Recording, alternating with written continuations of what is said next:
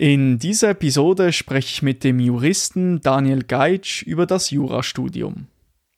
Falls du schon mal darüber nachgedacht hast, Jura studieren zu wollen, bist aber noch ein wenig unsicher, ob das wirklich das Richtige für dich ist, diese Episode sollte dir Klarheit geben.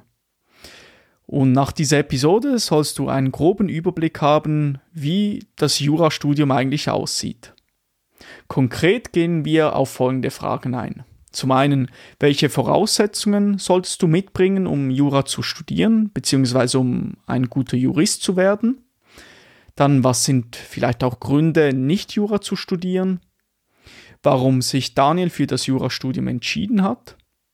Dann, wie das Jurastudium aufgebaut ist und wie es abläuft, also zuerst das Grundstudium, dann weiterführende Fächer etc. Und dabei ähm, legen wir den Fokus vor allem auf die Schweiz und teils auch ein bisschen auf Deutschland und Österreich. Dann ähm, wollen wir dir die Frage beantworten, wie lange dauert eigentlich der Studiengang in der Regel? Welches für Daniel besonders schwierige Herausforderungen im Studium waren und wie er diese dann äh, auch gemeistert hat? Wie er es geschafft hat, zu Bestnoten bzw. Bestnoten zu erreichen? Dann, wie wichtig die Abschlussnote ist eigentlich im, im Jurastudium. Wie man mit Zeitdruck in Klausuren lernt umzugehen. Dann, ob es überhaupt möglich ist, vom Pensum her neben dem Jurastudium noch zu arbeiten. Dann, wie er es geschafft hat, sein theoretisch erlangtes Wissen in die Praxis umzusetzen, also Stichwort Praktika und Arbeitserfahrung. Und abschließend möchte dir Daniel noch die Key Takeaways, die wichtigsten Punkte mitgeben, falls du vorhast, Jura zu studieren. Nun wünsche ich dir viel Spaß mit dieser Episode. Catch the Zenith, der Podcast über Produktivitätssteigerung, effizientes Lernen, Wirtschaft und Gesundheit. Mein Name ist Nikola Flückiger und ich freue mich, dass du dabei bist. Bevor wir in diese Episode einsteigen, möchte ich dich kurz auf meinen Newsletter aufmerksam machen, den Zenit Montag Newsletter. In diesem teile ich mit dir jeden Montag Tipps und Tricks rund um das Thema Produktivität. Dann möchte ich dir zeigen, wie du gesund und glücklich erfolgreich sein kannst. Und äh, ebenfalls teile ich mit dir dort hilfreiche Beiträge aus dem Internet. Also das kann beispielsweise inspirierende Artikel sein, die ich gelesen habe Podcasts, die mir einen Mehrwert gegeben haben, dann vielleicht auch Zitate, Videoempfehlungen. Und auch in jeder Ausgabe behandle ich ein Hauptthema, also habe ich ein Hauptthema, das kann beispielsweise sein, warum Perfektionismus dich nicht weiterbringt, warum du eine organisierte To-Do-Liste haben solltest. Also falls dich solche Themen interessieren, dann kannst du gerne mein Newsletter abonnieren. Den Link dazu findest du in dieser Episodenbeschreibung. Nun wünsche ich dir viel Spaß mit dem Gespräch mit Daniel Geitsch über das Jurastudium. Herzlich willkommen zum Catch the Zenith Podcast. Heute spreche ich mit Daniel Geitsch. Herzlich willkommen, vielen Dank, dass du dabei bist. Ja, danke, dass du mich eingeladen hast. Sehr gerne, sehr gerne. Äh, zuerst einmal, Daniel, wer bist du, was machst du, wieso sprechen wir heute überhaupt? Ja, genau, ich bin äh, Daniel Geitsch, ich bin äh, 24, im November 25 Jahre alt und ich bin Jurist. Ich habe im äh, Mai offiziell mein Masterdiplom überreicht bekommen von der Juristischen Fakultät in Basel äh, mit dem Prädikat Magna Cum Laude und ich bin äh, jetzt zurzeit in einem Volontariat tätig, hier in einer Basler Wirtschaftskanzlei, ähm, also in einer Wirtschaftskanzlei, die auch andere Standorte hat, mhm. aber ich bin hier im Standort in Basel, wo ich auch herkomme und wohne. Und genau heute werden wir über das Jurastudium und die Juristerei ein bisschen reden. Genau, genau. Also eigentlich die Frage möchten wir euch beantworten, wie es eigentlich ist, Jura zu studieren, ein bisschen einen Überblick zu verschaffen über das Studium. Was sind da die Herausforderungen, Herausforderungen, Voraussetzungen? Ist es überhaupt für jeden geeignet, ähm, dieses Studium? Und vielleicht zuerst mal würde ich gerne einsteigen damit, welche Voraussetzungen sollte man äh, mitbringen, um Jura zu studieren? Beziehungsweise um ein guter Jurist zu werden? Oder ist das eher ein Mythos, braucht man gar keine Voraussetzungen? Weil es gibt ja Studiengänge, wie beispielsweise vielleicht Mathematik, wo man ähm, im Gymnasium ein bisschen besser in Mathematik sein sollte ähm, und dann äh, das studieren kann. Wie ist es bei, beim Jurastudium? Gibt es da gewisse Voraussetzungen, die man mitbringen sollte? Ja, also ob man irgendwelche fachlichen Voraussetzungen äh, mit reinbringen muss, ähm, darüber lässt sich sicherlich diskutieren. Ähm, die Juristerei und Jura, Jus in der Schweiz ist ja an Schulen ähnlich wie Wirtschaft ja nicht groß vertreten als Fach. Das heißt, man kann eigentlich gar nicht groß wissen, ob einem das liegt, bevor man nicht äh, mit dem Studium beginnt. Ähm, aber es gibt sicherlich gewisse Sachen, die man, die man haben sollte oder die nicht schaden, wenn man die mitbringt. Und äh, zu Beginn des Studiums ist sicherlich äh, Durchhaltevermögen etwas, äh, das man brauchen wird. Der Weg zum Juristen, ähm, zum Anwalt, das ist ja der, der klassische Beruf oder den man, den man so verfolgt, wenn man äh, mit dem Jus-Studium äh, beginnt. Ähm, man guckt irgendwie Suits und dann möchte man auch so cool durch die, durch die Gänge laufen oder wie Harvey Specter und dann und Anwalt werden. Und dazu braucht es ein großes äh, Durchhaltevermögen. Der Weg ist lange, wie gesagt, also das Studium an sich geht, äh, geht ja, ja wie andere Studiengänge auch, Bachelor und Master. Und dann äh, muss man noch äh, für viele Stellen noch ein Anwaltspatent erwerben. Und dafür muss man nach dem Studium, ähm, je nach Kanton, das ist in der Schweiz unterschiedlich geregelt, in Basel-Stadt ist es so, dass man zwölf Monate ein äh, Praktikum absolvieren muss. Das kann man in Anwaltskanzleien machen, das kann man an Gerichten machen.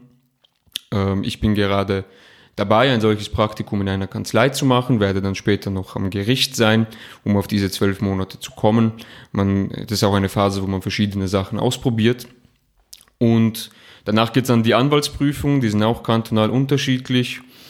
Ähm, und für die braucht man dann auch eine intensive Lernphase von circa sechs Monaten vor Prüfungsbeginn und die Prüfung an sich geht auch nochmal sechs Monate. Das heißt, man ist so circa ein Jahr im Schnitt lernen dann die Leute äh, für diese Prüfungen.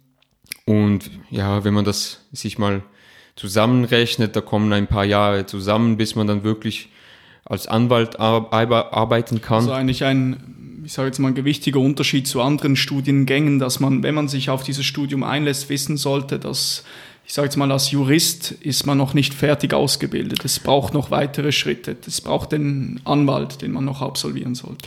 Ja, also man kann sicherlich auch ohne Anwaltspatent ähm, als Jurist irgendwo arbeiten, Inhouse Legal oder ähnliche Stellen, aber es wird auch dort schwer, eine Stelle ohne Anwalts Anwaltspatent zu bekommen, weil nehmen wir jetzt den Inhouse Legal. Äh, der wird wahrscheinlich nicht groß prozessieren müssen. Das ist ja das, wozu dich das Anwaltspatent dann berechtigt. Du bist im Register eingetragen, du darfst andere Leute vor Gericht vertreten. Das musst du wahrscheinlich als Inhouse Legal nicht groß machen. Aber das Anwaltspatent ist so ein, ist halt ein Diplom, das, das auszeichnet, äh, wie viel du weißt. Das ist dann nochmal eine Stufe über dem, äh, über dem äh, universitären Wissen, mhm. weil du einfach für diese Anwaltsprüfung sehr viel, sehr viel wissen musst. Äh, schon Sachen, die du auch schon im Studium gelernt hast, aber dann kommen noch andere Sachen dazu, beispielsweise kantonale Gesetze, kantonales Recht und dann summiert sich das zu einem Riesenwissen in besagtem Zeitpunkt, dass man dann auch größtenteils auch wieder vergisst, wenn man in der Praxis arbeitet, weil ähm, ich glaube, wenn man jeden Anwalt mal fragt, wie viel er schon vergessen hat, ist es wahrscheinlich mehr als das, was er noch weiß, weil man sich halt im Alltag mit einem Rechtsgebiet oder mit ein paar wenigen Rechtsgebieten ähm, auseinandersetzt und gewisse Rechtsgebiete gar nicht mehr groß, äh, groß behandelt. Mhm. Und aber dennoch diese, diese Stufe zu nehmen, dass man einmal wirklich quasi alles gewusst hat und dass man da dazu auch dieses Diplom bekommen hat, das ist halt für viele Arbeitgeber in der Juristenbranche wichtig und die verlangen das auch. Das ist einfach so, ja, nicht nur die Berechtigung, der Anwalt zu sein, sondern man, man hat dann auch so eine Hürde genommen. Das entwertet vielleicht etwas so ein bisschen den Masterabschluss der Juristen. Aber die Juristenszene ist eine eigene Welt und da, da gelten, gelten auch andere äh, Bedingungen. Also Durchhaltevermögen, das ist etwas, was ich sicherlich den, den Leuten, die sich das überlegen, ans Herz äh, legen möchte. Vielleicht noch kurz, um mhm. etwas klarzustellen, du studierst, du hast an der Universität Basel studiert. Genau, genau. Ich habe an der Universität Basel sowohl meinen Bachelor. Das äh, differiert ja ein bisschen von Universität zu Universität. Genau, das ist äh, verschieden ähm, aufgebaut. Äh, die Universität, Universitäten haben da verschiedene Konzepte, wie das mhm. aufgebaut ist. Genau. Okay, okay. Jetzt haben wir also mal den, die Voraussetzungen Durchhaltevermögen. Wie, wie ist es mit der Disziplin und mit dem Ehrgeiz? Wie, wie, wie sieht das aus? Ja, die Disziplin ist natürlich auch ein Kernpunkt ähm, in Basel und auch ähm, in anderen Universitäten, was ich so gehört habe. Ich habe ja nur in Basel studiert, also Bachelor und Master. Ähm, da ist vor allem im Bachelor so, äh, man hat nicht viele Prüfungen im U-Studium. Man hat aber dafür große Prüfungen.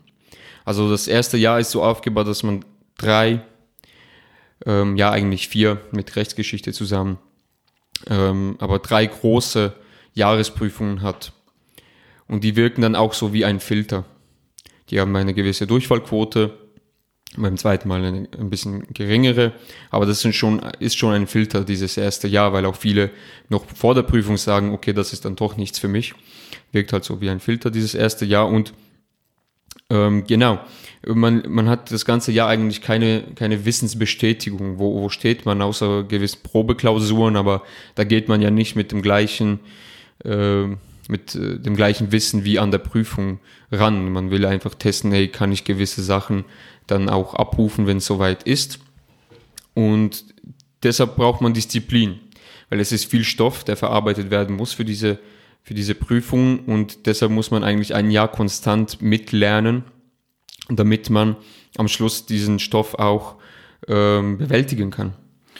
Und Disziplin in dem Sinne, wie sieht das Disziplin in diesem Studiengang aus? Genau. Die sieht dann halt so aus, dass man auch ohne Prüfungsdruck es mal, gibt ja solche Phasen oder längere Phasen, wo ihr eigentlich hauptsächlich Vorlesungen habt. Genau, wo man einfach so vor sich hin studiert. Ja.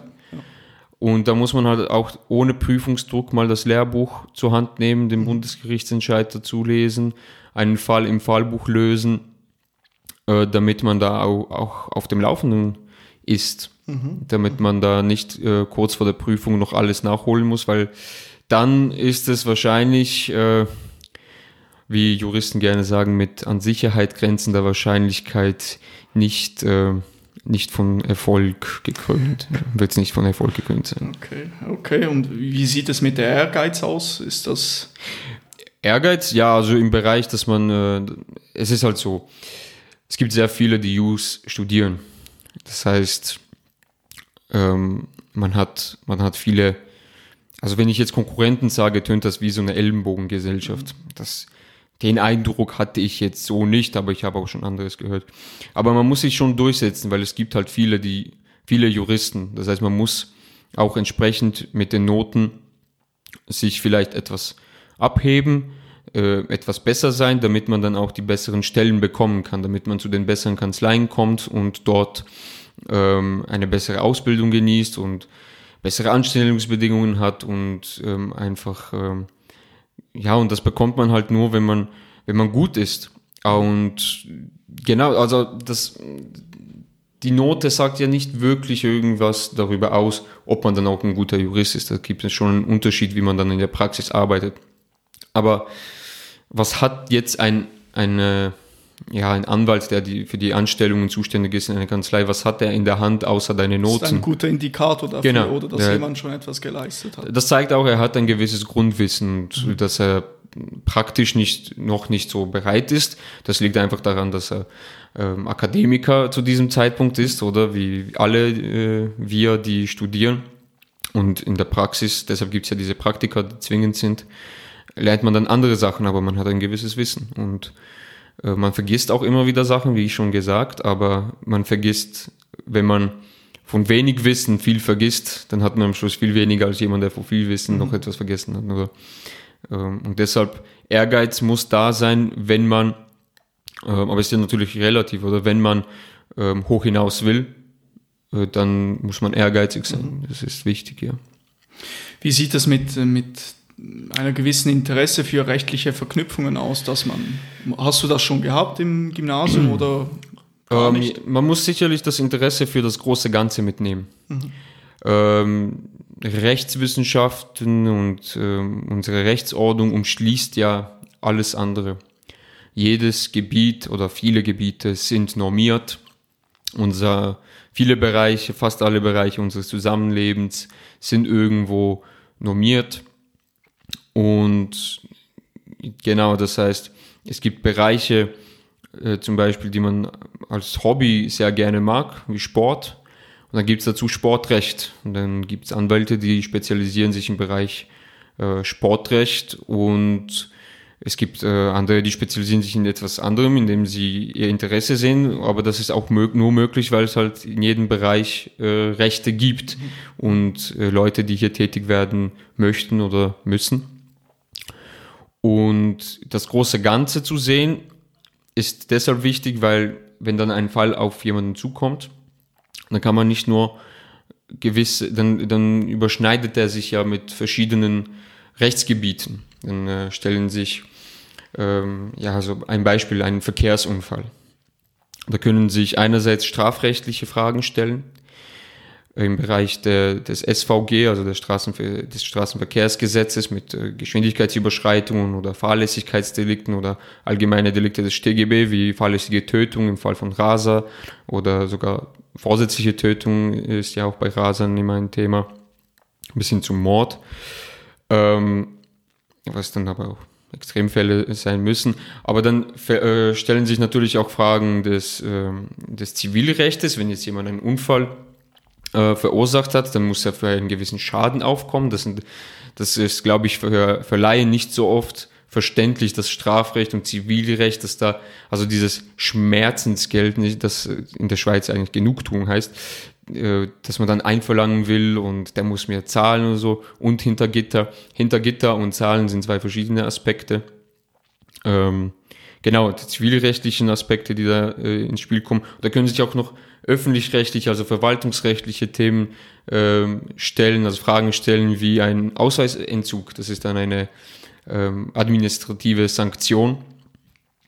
Und da hat man eigentlich am Beispiel eines, eines Alltagssachverhaltes, Verkehrsunfälle, ähm, hat man eigentlich schon alle großen Rechtskategorien äh, miteinander überschnitten und man muss, man kann dann nicht einfach sagen, ja, ich, ich kann nur Strafrecht, ich, ich mache jetzt nur ich, das. Nein, man muss wirklich immer alles sehen und auch ähm, die Umwege sehen. Wenn ich jetzt nicht direkt zu meinem Recht kommen kann, wie, wie kann ich dann indirekt vielleicht doch noch zu meinem Recht oder zum Recht meines Klienten ähm, äh, genau kommen. Das ist so ein andauernder Prozess, den man durchläuft, dass man, man fängt mit den Grundfächern an und merkt dann Schritt für Schritt, welche Bereiche einem besonders interessieren, wo möchte man hin? War es bei dir auch so, dass du irgendwann mal gesagt hast, jetzt ich sehe mich zum Beispiel im Wirtschaftsrecht, ähm, ähm, dort sehe ich mich gut aufgehoben?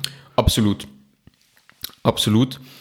Ähm, genau, wir, wir beginnen mit dem Studium und ich glaube, viele denken sich, ich beginne mit dem Studium äh, und will Strafrechtler werden, weil man irgendwie Law and Order durchgesuchtet hat oder man will Wirtschaftsrecht machen, weil Suits so toll ist. Aber bei vielen ist es ja Strafrecht. Und es sind auch die spannenden Fälle, oder man, das sind die Fälle, die einem nahe gehen, teilweise. Strafrecht. Aber dann entdeckt man vielleicht äh, Vertragsrecht, Obligationenrecht für sich. Oder ich habe dann relativ schnell das Wirtschaftsrecht für mich entdeckt, habe aber dann im Master, wo man ja ein bisschen äh, spezifischer wird, als im Bachelor, in Basel zumindest, ähm, auch gemerkt, dass neben dem Wirtschaftsrecht ähm, mich das Arbeitsrecht sehr interessiert und seitdem ich, seitdem ich die Vorlesung Arbeitsrecht gemacht habe, ist mein Fokus eigentlich eher wieder in den Bereich Arbeitsrecht äh, gerückt und Wirtschaftsrecht etwas, etwas äh, weniger. Aber das sind halt eben so Sachen, die muss man rausfinden im Studium. Man kommt dann in ein Rechtsgebiet und denkt sich, äh, das liegt mir, das, das macht mir Spaß, das, äh, das ist toll. Und äh, es wird auch für jeden irgendwas dabei sein. Da bin ich überzeugt, weil wie gesagt, alle Rechts, äh, alle Lebensgebiete irgendwie normiert sind, auch wenn das jetzt keine kodifizierten Gesetze äh, sind, gibt es, gibt es da irgendwelche Regeln und man kann sich da schon irgendwas, irgendwas findet sich dann, dann sicher. Ja. Aber im Bachelorstudium macht man vor allem die Grundlagenfächer. Und äh, da können aber wir gerne dann später noch gerne, einsteigen auf den Aufbau, ein bisschen gerne, detaillierter, wie das, du hast das ja auch schon angeschnitten mit dem Anwaltspatent. Vielleicht gerne nochmal, um auf die Voraussetzungen zurückzukommen, kurz. Jetzt gibt es bestimmte Fächer im Gymnasium, in denen man besonders gut sein sollte, oder ist das, spielt das nicht so eine große Rolle wie bei anderen Studiengängen? Ich würde sagen, es spielt nicht so eine große Rolle wie bei anderen Studiengängen. Aber es gibt sicherlich äh, Fächer, die von Vorteil sind, wenn man da gut ist. Also wo man sicherlich gut sein soll. Das sind Sprachen. Ähm, Gerade wenn es dann um diese Gramm grammatikalischen Formulierungen geht, dass man dort genau, genau. Also, ist. Man muss natürlich auch sagen, die Juristensprache ist eine eigene Sprache. Das hat wahrscheinlich schon jeder mal gemerkt, der von irgendeinem Amt einen Brief bekommen hat und sich nach dem mhm. ersten Durchlesen gedacht hat, ja, okay, und was wollen die denn jetzt eigentlich von mir? Das ist einfach so und das ist auch das ist auch so, weil wir Juristen nach all diesen Jahren in dieser Welt nur noch so miteinander kommunizieren möchten, können, nicht möchten können und äh, vielleicht auch das Gefühl haben, dass ein Laie uns dann versteht, was, was definitiv nicht der Fall ist, wenn man sich ans erste Semester immer wieder zurück erinnern mag. Ähm, Sprachen, definitiv stilsicher in Schrift und Wort sein, ähm, korrekt korrekt reden, korrekt auftreten. Wortgewandt sein. Wortgewandt sein, absolut. Ähm, argumentieren können. Also ein, die Sprache ist das Werkzeug des Juristen. Das ist, was dem Handwerker der Werkzeugkasten ist, das ist bei uns die Sprache. Das heißt, wir müssen mit den Wörtern uns, ähm, unsere, unsere Arbeit äh, vollrichten und äh, deshalb ist die Sprache sehr zentral. Und also klar, in Basel ist es sehr wichtig, sehr gut Deutsch zu sprechen und zu schreiben. In äh, Genf wird es Französisch sein, das ist natürlich immer abhängig, wo man ist. Wenn man in größeren Kanzleien arbeiten möchte, die haben dann meistens auch internationale Bezüge, dann ist Englisch absolut ein Vorteil. Das ist allgemein, ich glaube auch bei mittleren Kanzleien, Englisch kann nie schaden, wenn man stilsicher in Englisch ist.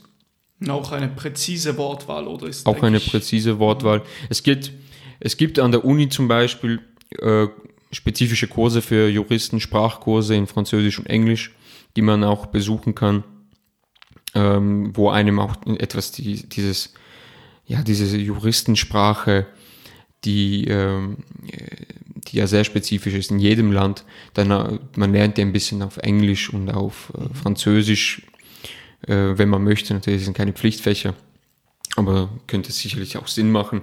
Allgemein, wenn man äh, viele Sprachen spricht, ist man im Vorteil. Man hat ja ähm, Kundenkontakt als, als Anwalt und als Jurist auch. Also Sprachen sind immer ein Vorteil. Das ist auch etwas, das zum Beispiel bei mir in äh, Bewerbungsgesprächen positiv bewertet wurde ähm, von, den, äh, von mhm. den Gesprächspartnern, dass ich da einige Sprachen aufzählen konnte, die ich, die ich spreche und da muss es auch nicht immer in jeder Sprache perfekt und stilsicher und also bis jetzt auf, sagen wir mal, Deutsch und Englisch und je nachdem vielleicht auch Französisch.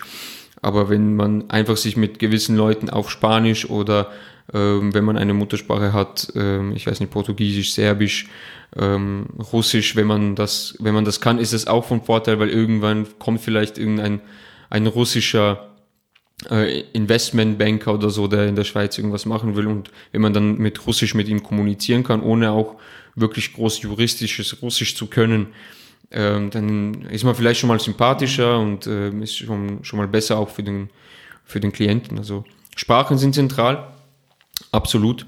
Wie ist es mit, mit, sollte man per se gerne streiten im Sinne von streiten mit Argumenten? Streiten, streiten an sich muss man also nicht. Also nicht in einem negativen Sinne ja, zu streiten. Genau. Muss man nicht unbedingt. Das kann vielleicht, wenn man so ein bisschen ein Hitzkopf ist, kann das auch schlecht sein, weil man sich irgendwie mhm. komplett dann verrennt. Also basierend auf guten also, Argumenten. Argumentativ oder? sein, das ist wichtig. Mhm. Ja, streiten, ja, diskutieren, nennen wir es diskutieren. Ja. Das, das sollte man, das, das sollte man gerne haben. Wort. Genau.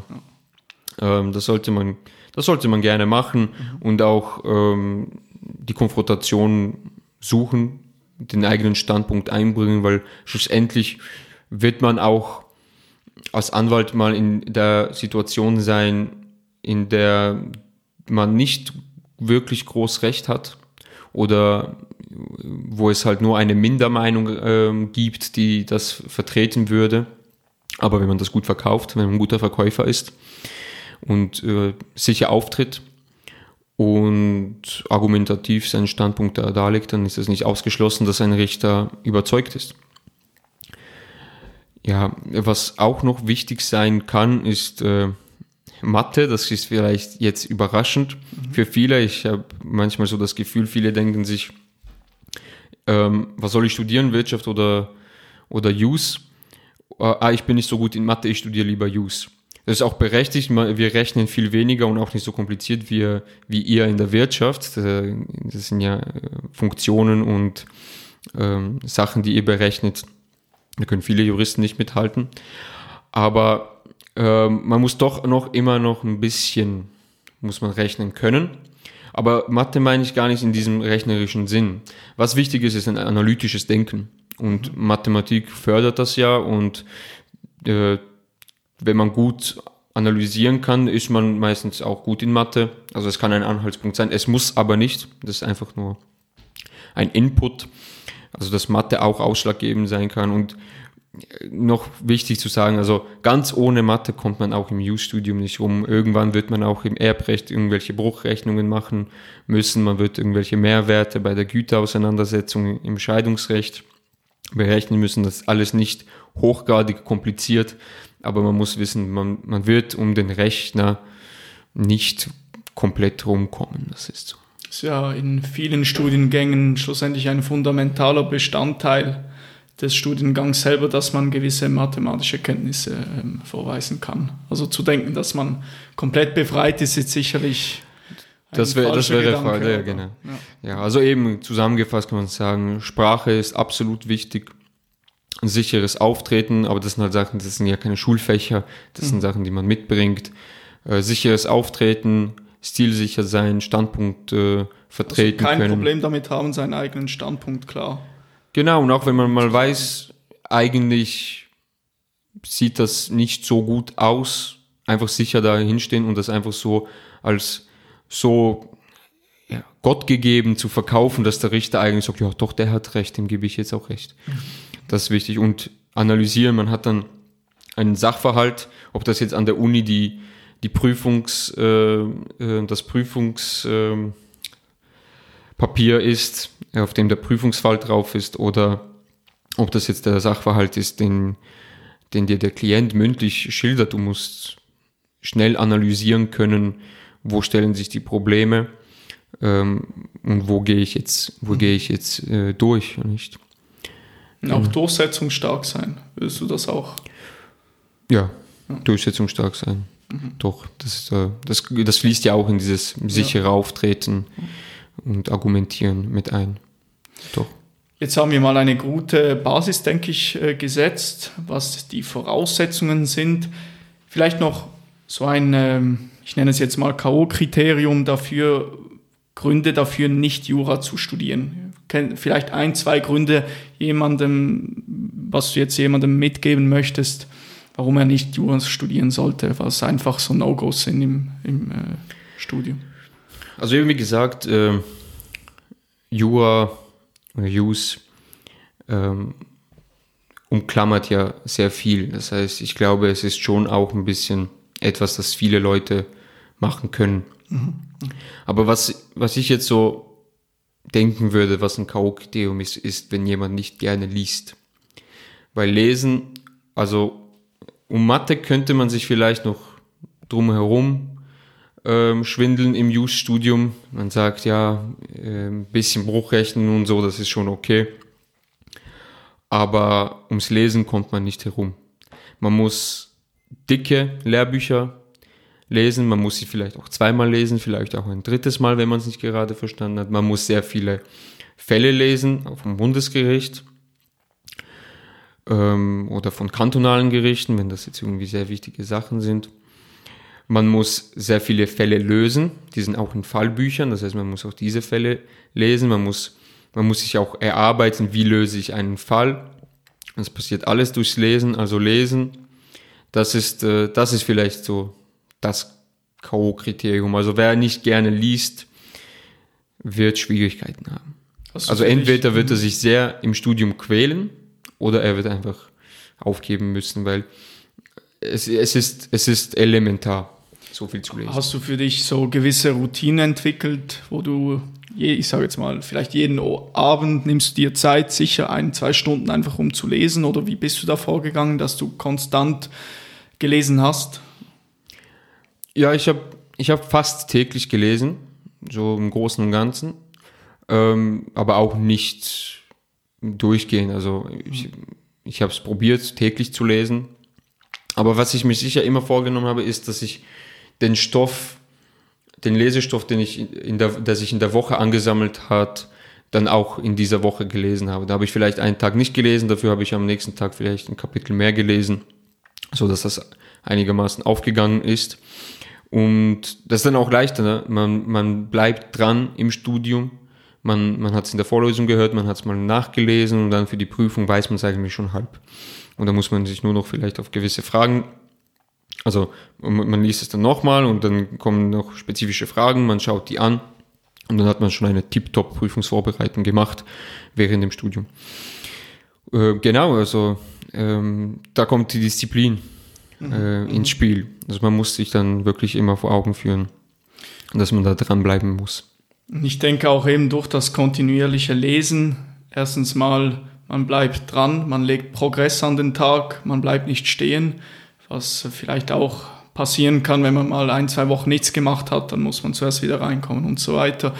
Ähm, aber auch, ich denke, ein wichtiger Grund zu lesen sowieso ist, den Wortschatz zu erweitern oder gerade als Jurist, wo du einen umfangreichen Wortschatz benötigst, den erlangst du ja nicht einfach von heute auf morgen, sondern das braucht Zeit und äh, ich stimmst du mir dazu, wenn man sagen würde, Lesen ist sicher förderlich oder hat dir viel geholfen, auch in, in äh, Diskussionen brillieren zu können?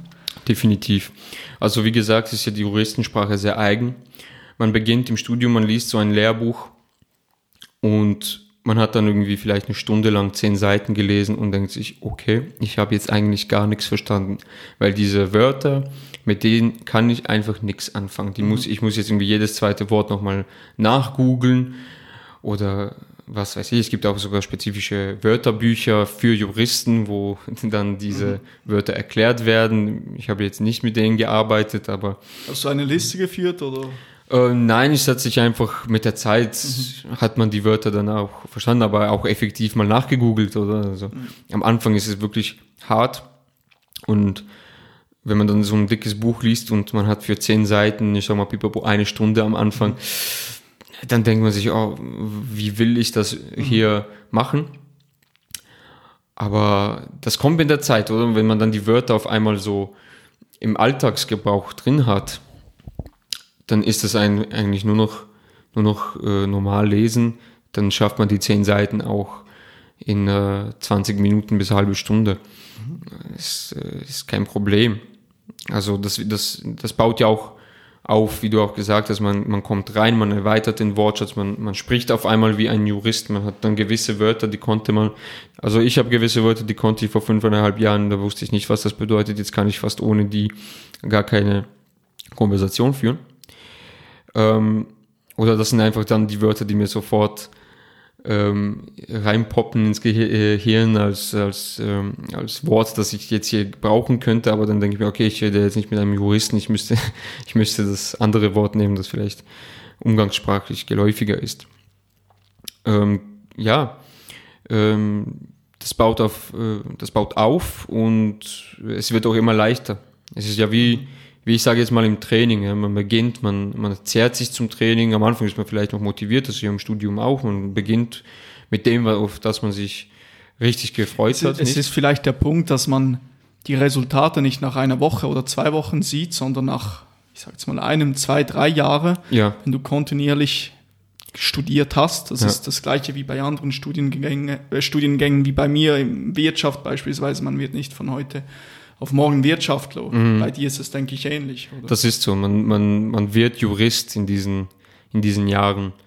Und dann fühlt, dann ist man auch Jurist und dann beginnt man auch dann stellen sich irgendwelche Fragen, man weiß nicht, man liest äh, Tageszeitungen, dann kommen irgendwelche Fragen und man beginnt automatisch auch schon mit einer juristischen Analyse mhm. oder, oder man denkt sich jetzt, wenn man in der Boulevardpresse irgendwelche Schlagzeilen sieht, denkt man sich, ach Leute, ihr versteht ja gar nicht, was dahinter, mhm. was dahinter steht, was da für Prinzipien ähm, dahinter stehen, wieso das jetzt so ist, aber da muss man sich auch nicht aufregen. Und genau, es ist wie beim Training am Anfang, ist es schwer, aber irgendwann wird es einfacher. Okay, also um das kurz runterzubrechen, lesen als K.O.-Kriterium, das sollte man auf jeden Fall mitbringen. Wenn man ein K.O.-Kriterium hier festmachen möchte, dann auf jeden Fall lesen. Mhm. Das ist auch mhm. jeden habe ich das gesagt, der mich gefragt hat. Ich gesagt, du musst einfach gerne lesen. Du musst einfach, auch wenn du nicht gerne liest, musst du einfach bereit sein, viel zu lesen. Mhm. Das, dann wird es halt mühsamer, und also gerne lesen, das ist ja natürlich auch eine Sache. Ich, ich lese, ich glaube, jeder liest gerne einen Roman oder ein gutes Buch, aber ob man jetzt einfach so ein juristisches Lehrbuch gerne liest, das ist dann die andere Frage. Mhm. Okay, jetzt haben wir eine gute Basis gesetzt. Äh, Voraussetzungen, Gründe nicht zu studieren oder ein Grund, äh, genauer gesagt. Jetzt ein bisschen persönlicher zu gehen bei dir. Warum hast du dich für dieses Studium, für das Jurastudium entschieden? Hast du genau gewusst, ich möchte das studieren oder hast du auch mal geschaut, was gibt es sonst noch oder wusstest du von Anfang an, ich will Jura studieren? Ähm, bei mir war schnell klar, ich möchte Anwalt werden. Und der Weg zum Anwalt führt über das Jurastudium. Und so bin ich dazu gekommen. Es gab auch Zeiten, da habe ich mir andere Studiengänge vorstellen können, wie Wirtschaft, wie äh, Geschichte, solche Sachen. Aber schlussendlich kam ich immer wieder auf, auf Jura zurück und äh, habe mich da auch wiedererkannt, gefunden und bin auch sehr froh um diese Entscheidung, die ich da gefällt habe vor, mhm. vor fünf, fast sechs Jahren. Ja. Ähm, genau, also es war wirklich, am Anfang war es äh, das Mittel zum Weg, Anwalt sein. Das ist auch nach wie vor das Ziel, das ich verfolge. Deshalb bin ich ja jetzt auch diese, diese Praktika am machen und möchte dann auch die Arbeitsprüfung machen und auch als Anwalt tätig werden. Aber auf diesem Weg wird man erstmal Jurist und dann ist man auch mal Akademiker. Man ist nicht so der Praktiker, dann wird man Praktiker. Aber genau. Und das ist auch der Hauptgrund, denke ich mal, wieso Leute es studieren, ist, um, um Anwalt zu werden. Also ich weiß jetzt, oder einfach Juristen oder, aber wie gesagt, das Anwaltspatent machen dann trotzdem fast alle, weil ohne ist halt, äh, ist halt, ja, ist halt ein bisschen doof. Äh, hat, man hat nicht so viele Möglichkeiten. Und da würde ich gerne jetzt äh, drauf einsteigen, dass wir ein bisschen über das, über den Aufbau des Jurastudiums ein bisschen konkreter reden. Wie läuft das ab? Wir reden im Moment vom Rahmen in der Schweiz, wie dieser aussieht. Vielleicht du hast auch äh, Kenntnisse von Deutschland, da können wir dann vielleicht auch äh, zu einem gewissen Grad äh, darauf eingehen. Aber zuerst einmal, wie ist das Jurastudium in der Schweiz oder genauer gesagt an der Universität Basel aufgebaut? Grundstudium, weiterführende Fächer, wie, ist das, wie sieht das aus?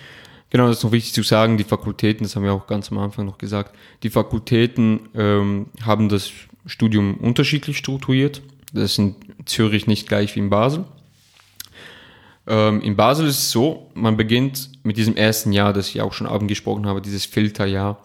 Das ist der Erstjahreskurs und in diesem wird man erstmal in diese Welt eingeschleust. Man hat da absolute Grundlagenfächer. Äh, in Basel sind das also Strafrecht allgemeiner Teil, Obligationenrecht allgemeiner Teil und Staatsrecht und seit meinem Jahrgang auch Rechtsgeschichte. Und diese Fächer studiert man dann ein Jahr lang, ohne eine Prüfung zu haben. Die kommt dann erst Ende Jahr. Während dieses Jahres hat man einerseits die Vorlesungen, man hat auch Tutorate, die sind für den Erstjahreskurs zum Glück nicht abgeschafft worden. Das ist äh, sehr wichtig, finde ich, diese Tutorate im ersten Jahr vor allem. Weil was lernt man dort? Dort lernt man, wie löse ich einen Fall an einer Prüfung.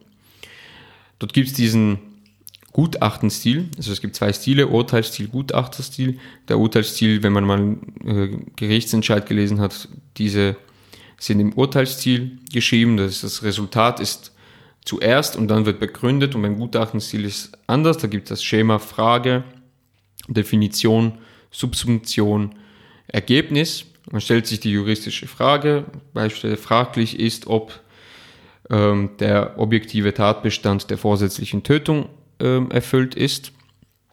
Ähm, und dann kommt Unterfrage.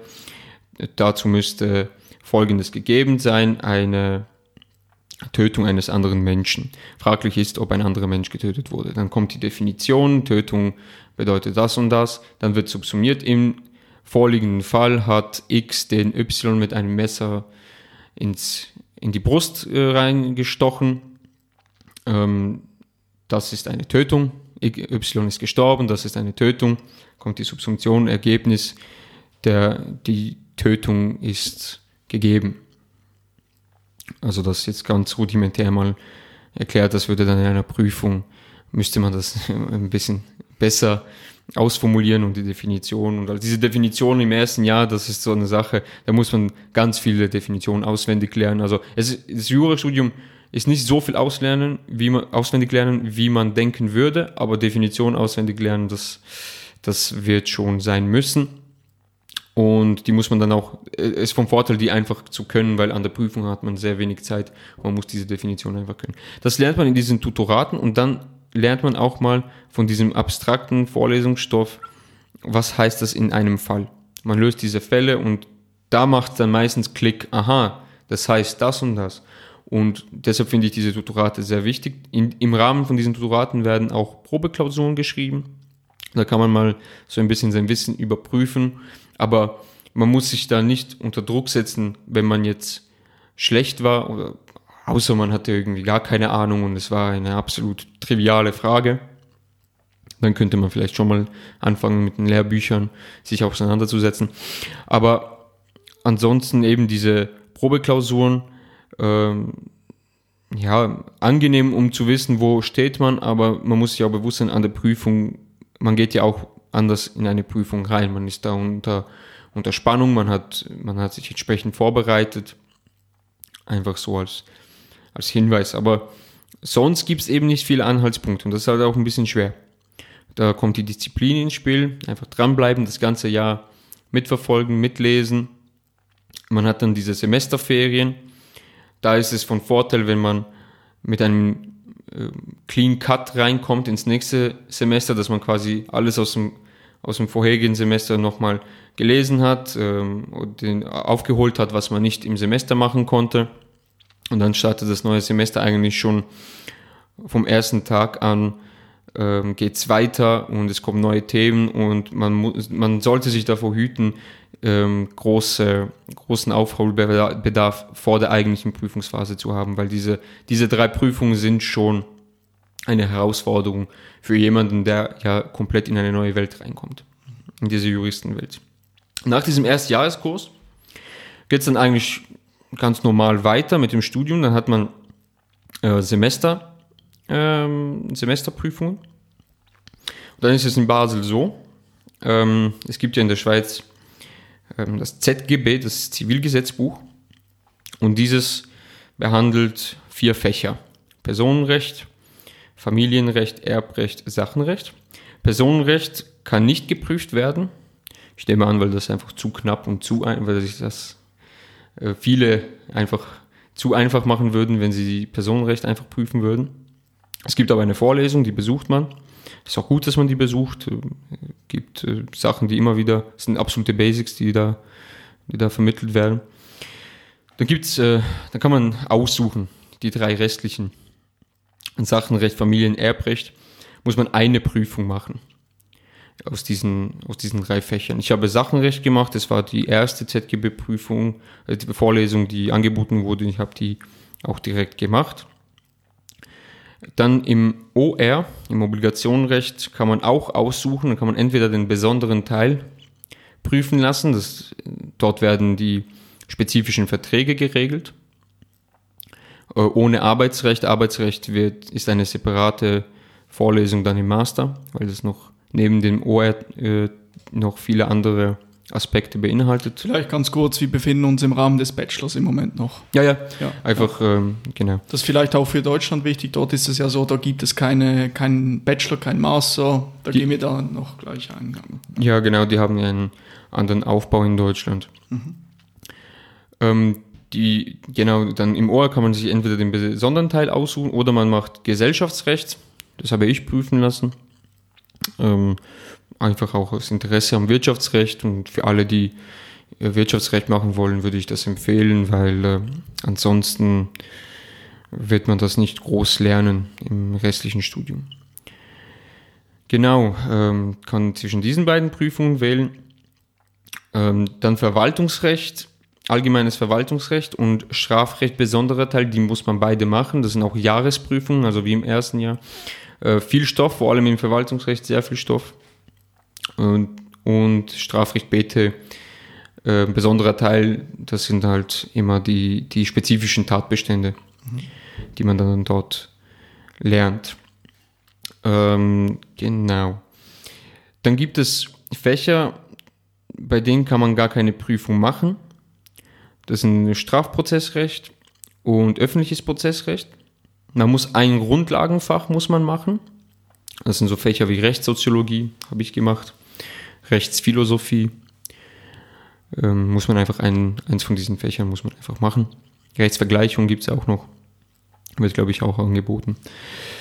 Ähm, genau, dann ähm, nach diesen Prüfungen, ZPO, ZPO, also Zivilprozessordnung, das, das wird geprüft. Das ist eigentlich das einzige Prozessrecht, das so richtig geprüft wird im Bachelor.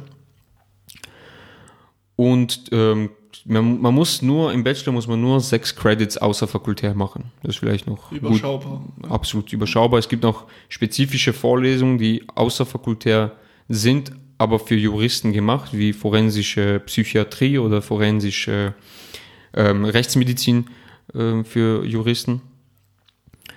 Ähm, spannende Fächer habe ich beide belegt, kann ich nur empfehlen.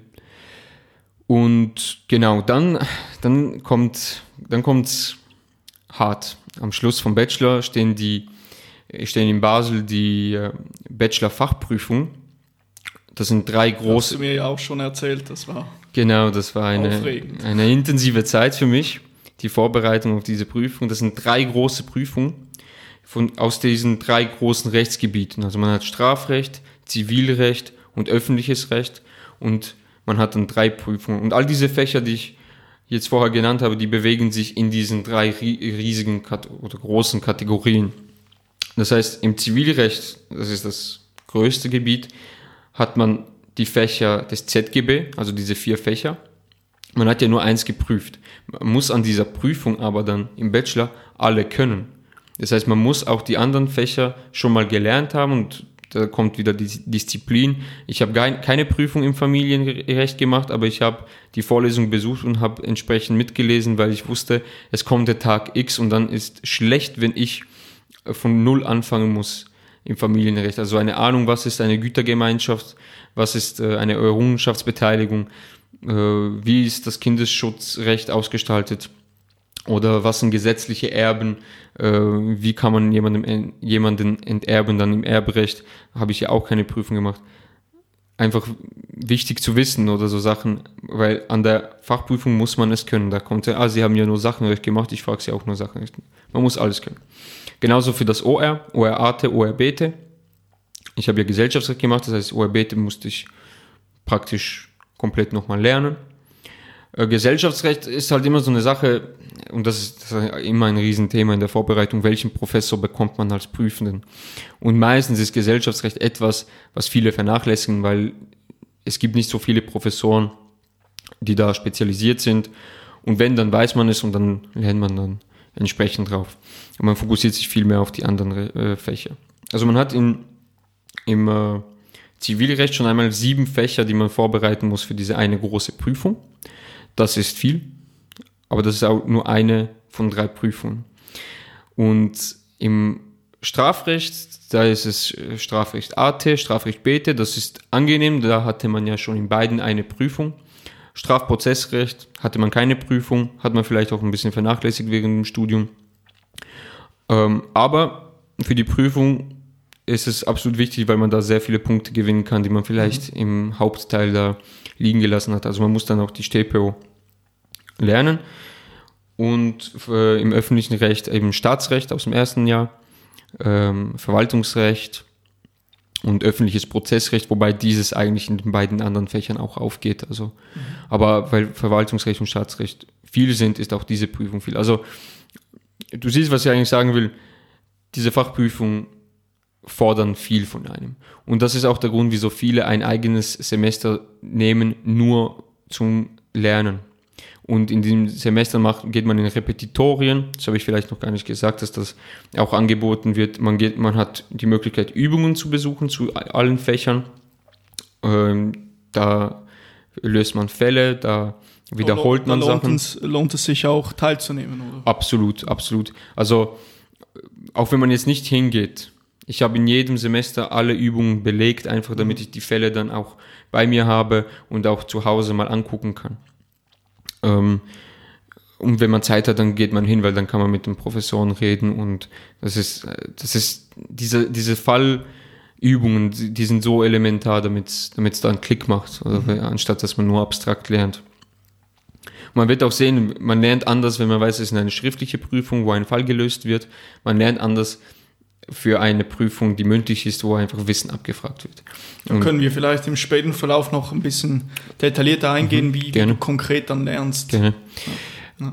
Vielleicht noch, jetzt haben wir mal den Bachelor. Das mhm. ist Genau, so hat, sieht der Bachelor genau, aus. man hat den Bachelor geschafft, äh, man ist riesig erleichtert, man hat einen riesen Schritt gemacht und dann geht es weiter im Master es gibt verschiedene Ansätze. Also ich bin direkt in den Master übergegangen. Es gibt Leute, die haben eine halbe, ein halbes Jahr Pause gemacht, aus verschiedensten Gründen, sei das ein bisschen arbeiten, äh, ähm, Ausland, äh, Militärdienst ist ja bei uns in der Schweiz auch ein Thema. Aber ich bin direkt weiter und äh, da, wird, da hat man dann die Möglichkeit, sich ein bisschen zu spezialisieren im Master. Es gibt eine große Palette an Masterabschlüssen, an verschiedenen Masterabschlüssen. Wirtschaftsmaster und im Wirtschaftsmaster gibt es dann auch nochmal vier, fünf verschiedene ähm, Spezialisierungsrichtungen, ich weiß nicht, Tax oder ähm, Investment, ich weiß es auch nicht ganz genau. Ähm, dann gibt es einen doppelsprachigen Bilang äh, mit Genf zusammen. Es gibt den Eurocore mit Straßburg und Freiburg ähm, zusammen, also eine Riesenpalette. Verwaltungsrecht als Spezialisierung. Äh, der beliebteste, es gibt einen freien Master, wo man sich einfach alles zusammenreimen kann.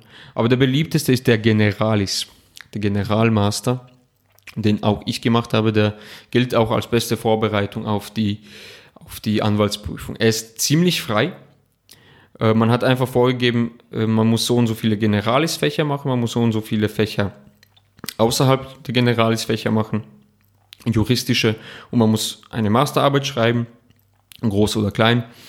Und man muss äh, zwölf Punkte sind es hier außerfakultär noch machen. Also auch absolut überschaubar, dieser außerfakultäre Bereich. Ähm, genau, ich habe den Generalis gemacht, ähm, einfach weil ich auch finde, man, wenn man jetzt nicht schon weiß, ich will ähm, irgendwie in-house legal sein bei einer Bank oder so, muss man sich, äh, ist es einfach, ist einfach klug, möglichst lange sehr generalistisch unterwegs zu sein, weil wenn man die Anwaltsprüfung macht, dann, dann fragt dich keiner, welchen Masterabschluss du hast, sondern du musst einfach alles können. Und das ist denen dann absolut das ist eine, egal. Ein Generalistenpatent, das du eigentlich erwirbst. Genau, genau. Du bist dann einfach ein, du weißt einfach dann sehr, sehr viel in diesem Zeitpunkt. Und das weißt du übrigens auch bei diesen Bachelor-Fachprüfungen. Also das ist auch so, das finde ich eigentlich, auch wenn es sehr mühsam ist, ein sehr gutes System bei uns in Basel, weil wir schon einmal viel gelernt haben und ein Gespür dafür bekommen haben, ähm, wie dann wie wir dann lernen wollen, wenn die Anwaltsprüfung kommt, weil dann ist das all das, was wir da gelernt haben, plus noch einige andere Sachen. Und das ist, das ist schon ein Vorteil, denke ich mal, auch wenn es auch wenn es kräftezehrend ist. Und da braucht man, braucht man dann ähm, Durchhaltevermögen und das Ehrgeiz und Disziplin und und ich sag's nochmal, Durchhaltevermögen. Also da, ich glaube, wenn man in diesem halben Jahr nicht mal in Frage stellt, ob man überhaupt hätte Jura studieren müssen, ja. Also da ist eigentlich, der Bachelor ist mehr gewichtet, kann man das so mhm. sagen, als der Master. Genau. Habe ich das richtig verstanden? Genau, der Bachelor ist absolut wichtig. Es ist auch ganz klar psychologisch, wenn man studiert hat, nach dem Bachelor, den hat man sich so richtig verdient mit diesen Prüfungen und allem, den hat man sich so richtig verdient. Beim Master, wie gesagt, man kann es ein bisschen auf seine, auf seine Vorlieben, ähm, kann man den Maß schneidern, man kann auch Prüfungen belegen, die nicht so, so anstrengend sind, also Fächer, die, die einen kleineren Rahmen haben.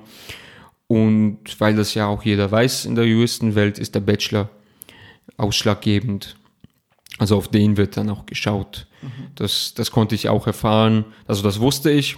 Das wurde mir aber auch schon direkt von Leuten gesagt, die andere Juristen anstellen. Also als ich auf Praktikersuche war, wurde mir das auch gesagt. Es ist auf jeden Fall sehr wichtig, dass Sie einen guten Bachelor gemacht haben, weil das ist für uns ausschlaggebend. Mhm. Und der Master, da guckt man vielleicht ein bisschen, was hat man gemacht im Master, welche Fächer, einfach zum Wissen, wo sind die Interessen und äh, wo hat man ein bisschen eine Ahnung. Aber so groß auf die Masternote stellt man jetzt nicht ab. Die ist auch im Schnitt, ist die meistens besser wie die, wie die Bachelornote weil man sich dann ja auch eben ein bisschen zurechtlegen kann. Okay, interessant. Und jetzt, jetzt haben wir mal die Perspektive, äh, das aus der Schweizer Perspektive beleuchtet. Wie sieht es mit Deutschland aus? Dort kennst du dich auch ein wenig aus, wie das System aufgebaut ist, wie der Studiengang aufgebaut ist. Wie sieht es dort aus? Ja, ganz, ganz rudimentäre. Vielleicht ganz grundsätzlich. Einfach. Ganz rudimentäre Kenntnisse habe ich einfach so ähm, allgemein aufgeschnappt, wie es in Deutschland ist. Äh, ich weiß, in Deutschland haben sie kein Bachelor-Master-System ähm, im Jurastudium. Also sie haben diese Bologna-Linie ähm, da nicht umgesetzt. Sie haben ein System, das ist von 1800 irgendwann aus äh, preußischer Zeit besteht das immer noch und zwar mit zwei Staatsexamen. Man studiert, soviel ich weiß, relativ lange, ohne wirklich Prüfungen abzulegen, weil alles äh, wird dann in diesen beiden Staatsexamen abgefragt und die sind dann entscheidend, ob man Jurist wird oder nicht. Also alle Prüfungen, die man vorhin abgelegt hat, die sind eigentlich schlussendlich irrelevant. Es kommt nur auf die Staatsexamen drauf an. Genau. Ja. Soviel ich weiß, hat man zwei Versuche. Mhm für diese Staatsexamen und wenn es klappt, dann ist man Jurist, dann ist man, glaube ich, auch schon Anwalt in Deutschland, aber da könnte ich mich auch irren. Ich glaube nicht, dass die dann nochmal etwas machen müssen. Nach dem zweiten Staatsexamen. Genau. Das ist ja. ja bei uns anders. Wir sind zuerst mal an der Uni und dann müssen wir nochmal äh, beim Staat ähm, eine Prüfung ablegen. Das ist vielleicht noch, also wichtig ist es nicht, aber einfach zu wissen, diese Anwaltsprüfung, die ist dann nicht an der Uni, das ist eine, das ist eine Staatsprüfung, die dann mhm. von den Kantonen abgenommen wird.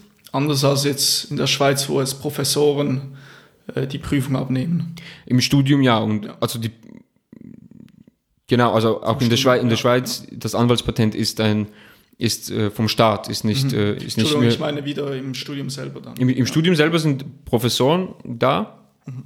Teilweise, also in Basel hatten wir echt sehr, sehr hochrangige, anerkannte Professoren in der Juristenwelt was sicherlich auch dazu führt, dass man, dass man gut ausgebildet wird in Basel, also um ein bisschen die, die Werbetrommel für die, für die eigene ehemalige Fakultät ja jetzt schon äh, zu, äh, zu rühren. Und aber diese Professoren sind teilweise dann auch in der jeweiligen Kommission für die Anwaltsprüfung von den Kantonen, haben die dann auch Einsitz, also nehmen die Prüfung auch ab. Das heißt, man kennt eigentlich schon von der Uni ey, bei dem Prof ging nicht so, vielleicht denkt man sich, ich gehe nach Basel-Land anstatt Basel-Stadt, wobei diese, beide Kanton, diese beiden Kantone keine großen Unterschiede aufweisen. Ähm, genau. In Deutschland eben diese beiden Staatsexamen und da hat man, so viel ich weiß, zwei Versuche und wenn man es nicht schafft, dann ist man einfach nicht Jurist. Und das war's dann auch. Dann hat man diese sechs Jahre äh, für nichts quasi studiert.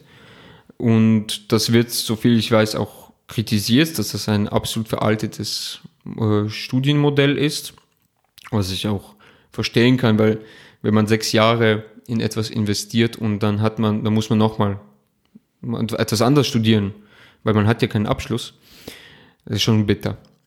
Was, was ich mal gesehen habe in einem Bericht, ist, dass Leute, die es dann nicht schaffen zum zweiten Mal, einen Umweg gehen. Sie gehen dann vielleicht nach Österreich oder in die Schweiz und studieren dann dort Jura, Jus ähm, die müssen dann gewisse Prüfungen machen, damit sie sich einen juristischen Abschluss anrechnen lassen können. Das ist halt, bei Juristen ist das halt so ein Problem. Und man studiert ja dort, wo man ist, studiert man auch die, diese Gesetze. Und ein Jurist ist nicht ein großer international tätiger, äh, das ist keine international tätige Profession. Also es gibt schon Spezialisten, die, die dann auch internationale Sachen machen, aber es ist eigentlich professioneller, wenn man irgendwas mit einem, ich sag mal, britischen äh, Kunden hat oder irgendwas mit dem britischen Recht zu tun hat, da einfach zu sagen, ich muss da, äh, ich habe einen Kollegen in Manchester, ich werde ihn nochmal anrufen und das nochmal abklären, weil sonst läuft man auch Gefahr, sich verantwortlich zu machen. Mhm. Und zurück zum eigentlichen Thema jetzt. Ähm, wenn man dann in der Schweiz oder Österreich das Diplom hat, dann gehen ein paar Leute von denen, die sind dann in Deutschland keine Volljuristen. Die können dann aber wiederum nochmal eine Zusatzprüfung machen, um Volljurist in Deutschland zu werden. Also über ein paar Umwege. Sie können aber auch irgendwie Sachen machen, wo man keine, wo man nicht Volljurist sein muss. Also mhm. wenn man jetzt nicht Anwalt in Deutschland sein will. Ja, so, so weit äh, weiß ich Bescheid über das deutsche System. Also eben Kritikpunkte, dass es etwas veraltet ist.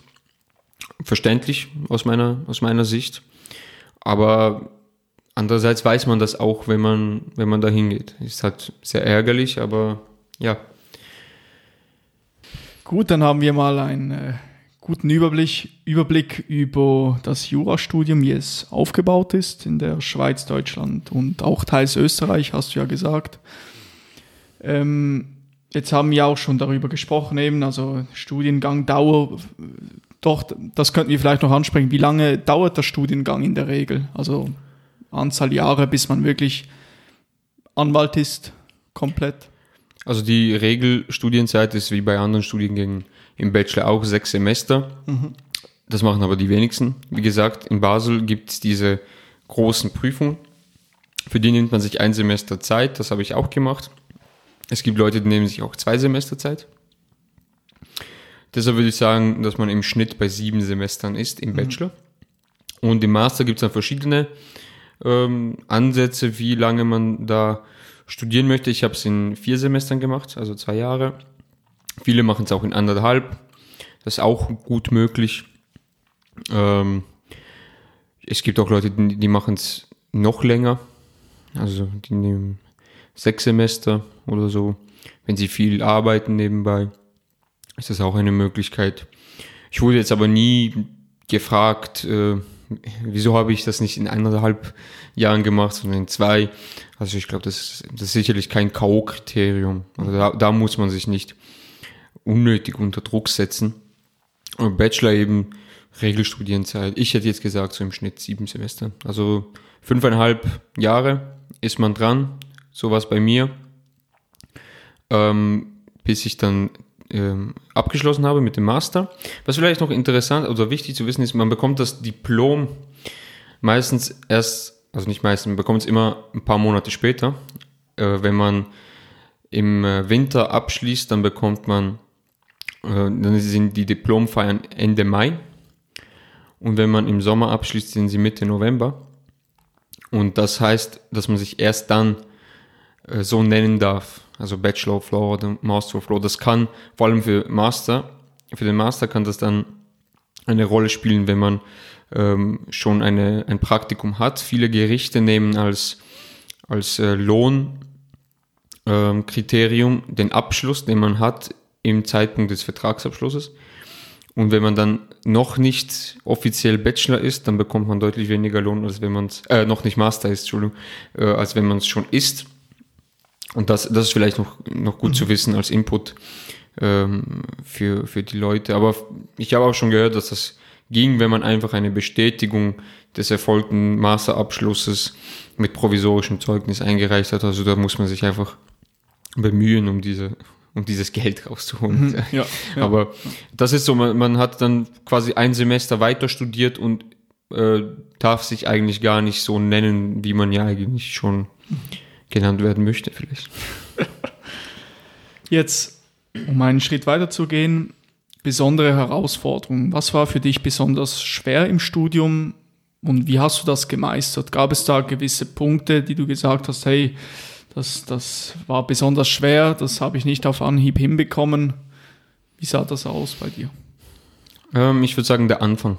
Mhm. Der Anfang, man kommt aus zwölf Jahren Schule, man kommt aus dem Gymnasium, man hat jeden Tag die 20, 22, 23 gleichen Nasen gesehen. Und da kommt man in einen Saal mit 300 Leuten. JUS ist ja wie Wirtschaft ein Massenstudiengang, den studiere, da melden sich ja immer sehr viele Leute an. Man kommt da rein, da sind 250, 300 Leute in diesem Saal. Man kennt vielleicht jemanden noch aus dem Gymnasium, setzt sich zu dem, auch wenn man im Gymnasium eigentlich nichts groß, nicht groß miteinander zu tun hat. Entstehen neue Freundschaften, ist natürlich auch schön. Aber man, es kann auch sein, dass man sich vielleicht ein bisschen alleine fühlt am Anfang. Und einfach diese Umstellung, dass man einfach in der Masse untergeht. Mhm. In, in, oder? Und ich hatte jetzt auch nicht sehr viele Leute, die schon irgendwie studiert haben, gekannt, die mir da irgendwie Tipps hätten geben können. Deshalb und schon gar nicht, äh, also You studiert haben, ähm, weil das ja nochmal anders ist, vielleicht wenn man irgendwie, ich weiß auch nicht, irgendwo anders studiert, wo man dann in kleineren Klassen quasi, mhm. in Klassenverhältnissen studiert. Und ähm, das war eine große Umstellung. Einerseits, also dieses Einfinden in, im Studium selbst, aber das ist jetzt, glaube ich, nicht unbedingt charakteristisch für das U-Studium, das ist auch bei anderen solchen Studiengängen, in denen viele Leute drin sind, ist das am Anfang so, kann man auch vorstellen, in der Wirtschaft oder im ersten Jahr Medizin, wobei da gibt es ja noch den NC als Filter. Aber das auf jeden Fall und dann diese, dieses Einleben in diese Juristenwelt. Wie gesagt, Sachen wie Sprache. Wie lerne ich? Man lernt ja anders als äh, noch im Gymnasium. Ähm, Disziplin ähm, aufbauen. Ich war jemand im Gymnasium, ich habe eigentlich den Prüfungsdruck etwas gebraucht, um, um, um zu lernen. Ähm, der war dann weg und ich wusste, ich, ich äh, darf es nicht so weit hinauszögern, bis er da ist, damit ich anfange zu lernen. Und äh, diese Disziplin aufzubauen, das ist sicherlich eine große Herausforderung, aber das hängt auch davon ab, wenn man ähm, schon früher irgendwie viel im Selbststudium machen musste, je nach Schule oder. Wie ist das eigentlich? Ist das äh, Jus-Studium oder Jurastudium mehr daraus ausgelegt, in Gruppen zu lernen oder ist man mehrheitlich auf sich alleine gestellt, sage ich jetzt mal, wenn man lernt? Aber da gibt es ganz unterschiedliche, unterschiedliche Methoden. Es, gab, es gibt Leute, die lernen hauptsächlich in Gruppen. Ähm, ich habe viel alleine gelernt. Ich fand das angenehmer. Ich, ich fand, ich war dann produktiver. Und ich habe mich dann mit Kollegen schon auch getroffen, aber erst nachdem, also kurz vor den Prüfungen, nachdem wir schon alle äh, gelernt haben, um vielleicht einen Fall zusammen zu besprechen oder so. Vor allem für die Fachprüfung macht das Sinn, Lerngruppe, auch dann später für die Anwaltsprüfung ist das immer so eine Frage, hast du schon eine Lerngruppe? ja, ich fühle mich ein bisschen unter Druck, weil ich noch keine wirklich habe. Aber äh, äh, ist wichtig auch, sich mit anderen auszutauschen. Also ganz der Lone Wolf sollte man nicht sein. Aber größtenteils war ich schon, weil ich einfach effektiver war. Aber gibt verschiedene, verschiedene Ansätze. Und ja, dieses, diese Lernmethode aufzubauen, die Disziplin aufzubauen, in dieser Welt klarzukommen, die Sprache äh, zu verstehen. Das waren so die größten Herausforderungen. Nachdem das, äh, nachdem das geschafft war, war es einfacher. Und gut, diese Bachelor-Fachprüfungen, die waren eine Herausforderung einfach vom, vom Grad, vom Schwierigkeitsgrad, vom, vom Stoff her. äh, von der Masse an Stoff her. Da muss man einfach mit einem guten Lehrplan vorgehen und den abarbeiten, auch immer wieder Vertrauen drin haben, dass man sich ein gutes Konzept erarbeitet hat, aber auch anpassen, wenn man merkt, dass es nicht so gut kommt. Das ist auch eine weitere Herausforderung, aber wenn man jetzt in Zürich studiert, sieht das Studium etwas anders aus. Ähm, da gibt es, glaube ich, erst nach anderthalb Jahren größere Prüfungen. Hast du da vielleicht noch kurz eine Frage bezogen auf, wie du gelernt hast? Mhm. Jetzt differiert ja von bisschen von Studiengang zu Studiengang, wie man dieses, diese Dinge anpackt, wie man lernt. Wie ist es im Jus-Studium, im Jurastudium? Weil man kann sich ja nicht ein komplettes Buch komplett auswendig in den Kopf hämmern, so gesagt, sondern wie, wie gehst du das an, dass du, ich sage jetzt mal, das meiste behalten kannst oder die groben Eckpfeiler, wie, wie, wie hast du das gemacht? Ich habe es so gemacht. Ich habe eigentlich ein Prinzip des dreifachen Lernens, sage ich mal, gehabt. Ich habe äh, während dem Semester war ich in den Vorlesungen und habe, äh, also so oft wie möglich natürlich, ähm, und habe nebenbei auch immer mitgelesen im Lernbuch. Ich habe dann das Kapitel ähm, nachgearbeitet. Ich, ich war nicht jemand, der vor der Vorlesung etwas gemacht hat. Ich fand es angenehm, in der Vorlesung das zum, zu hören und dann erst das nochmal für mich alleine zu repetieren. Das lief so während dem Semester. Und in der Prüfungsphase habe ich mir dann nochmal dieses Lehrbuch, ich, habe, ich bin jemand, ich habe mit Lehrbüchern ähm, gearbeitet. Ich fand einfach, manchmal sitzt man ja in der Vorlesung und ich weiß nicht, kurz vor Mittag oder so kommt man nicht mehr mit. Es sind auch teilweise komplexe Sachen, die im Jurastudium besprochen werden dann schreibt man nicht jeden Satz mit, muss man auch nicht, also sonst jeden Satz muss man sicherlich nicht mitschreiben, aber es ist angenehm, wenn man weiß, okay, wenn ich jetzt nicht so aufmerksam war, kann ich ja im Buch nochmal nachlesen. Also ich war jemand, ich habe mit diesen Lehrbüchern äh, gelernt, wie die meisten auch und auch viel mit Fallbüchern. Vor allem im ersten Jahr, also mit Fallbüchern lernen ist vielleicht noch wichtiger als nur die, diese abstrakten Lehrbücher zu lesen. Da ist es, das sind Fallbücher absolut wichtig, weil man hat drei große schriftliche Prüfungen und dort löst man einen Fall. Und bis man gelernt hat, wie man einen Fall löst, geht es eine Zeit und erst dann kann man den Fall auch gut lösen. Also Fallbücher auch sehr wichtig. Und wenn es eine mündliche Prüfung war, da gibt es auch Repetitorien. Die sind manch, ein paar davon sind so Frage-Antwort-Schema mäßig aufgebaut. Das ist angenehm, da kann man sich auch vorstellen, okay, was könnte der Professor vielleicht fragen? Äh, und man übt auch Antworten zu geben. Das ist auch etwas Praktisches, was man mit einem Prüfungs-, also mit einem äh, Lernpartner machen kann.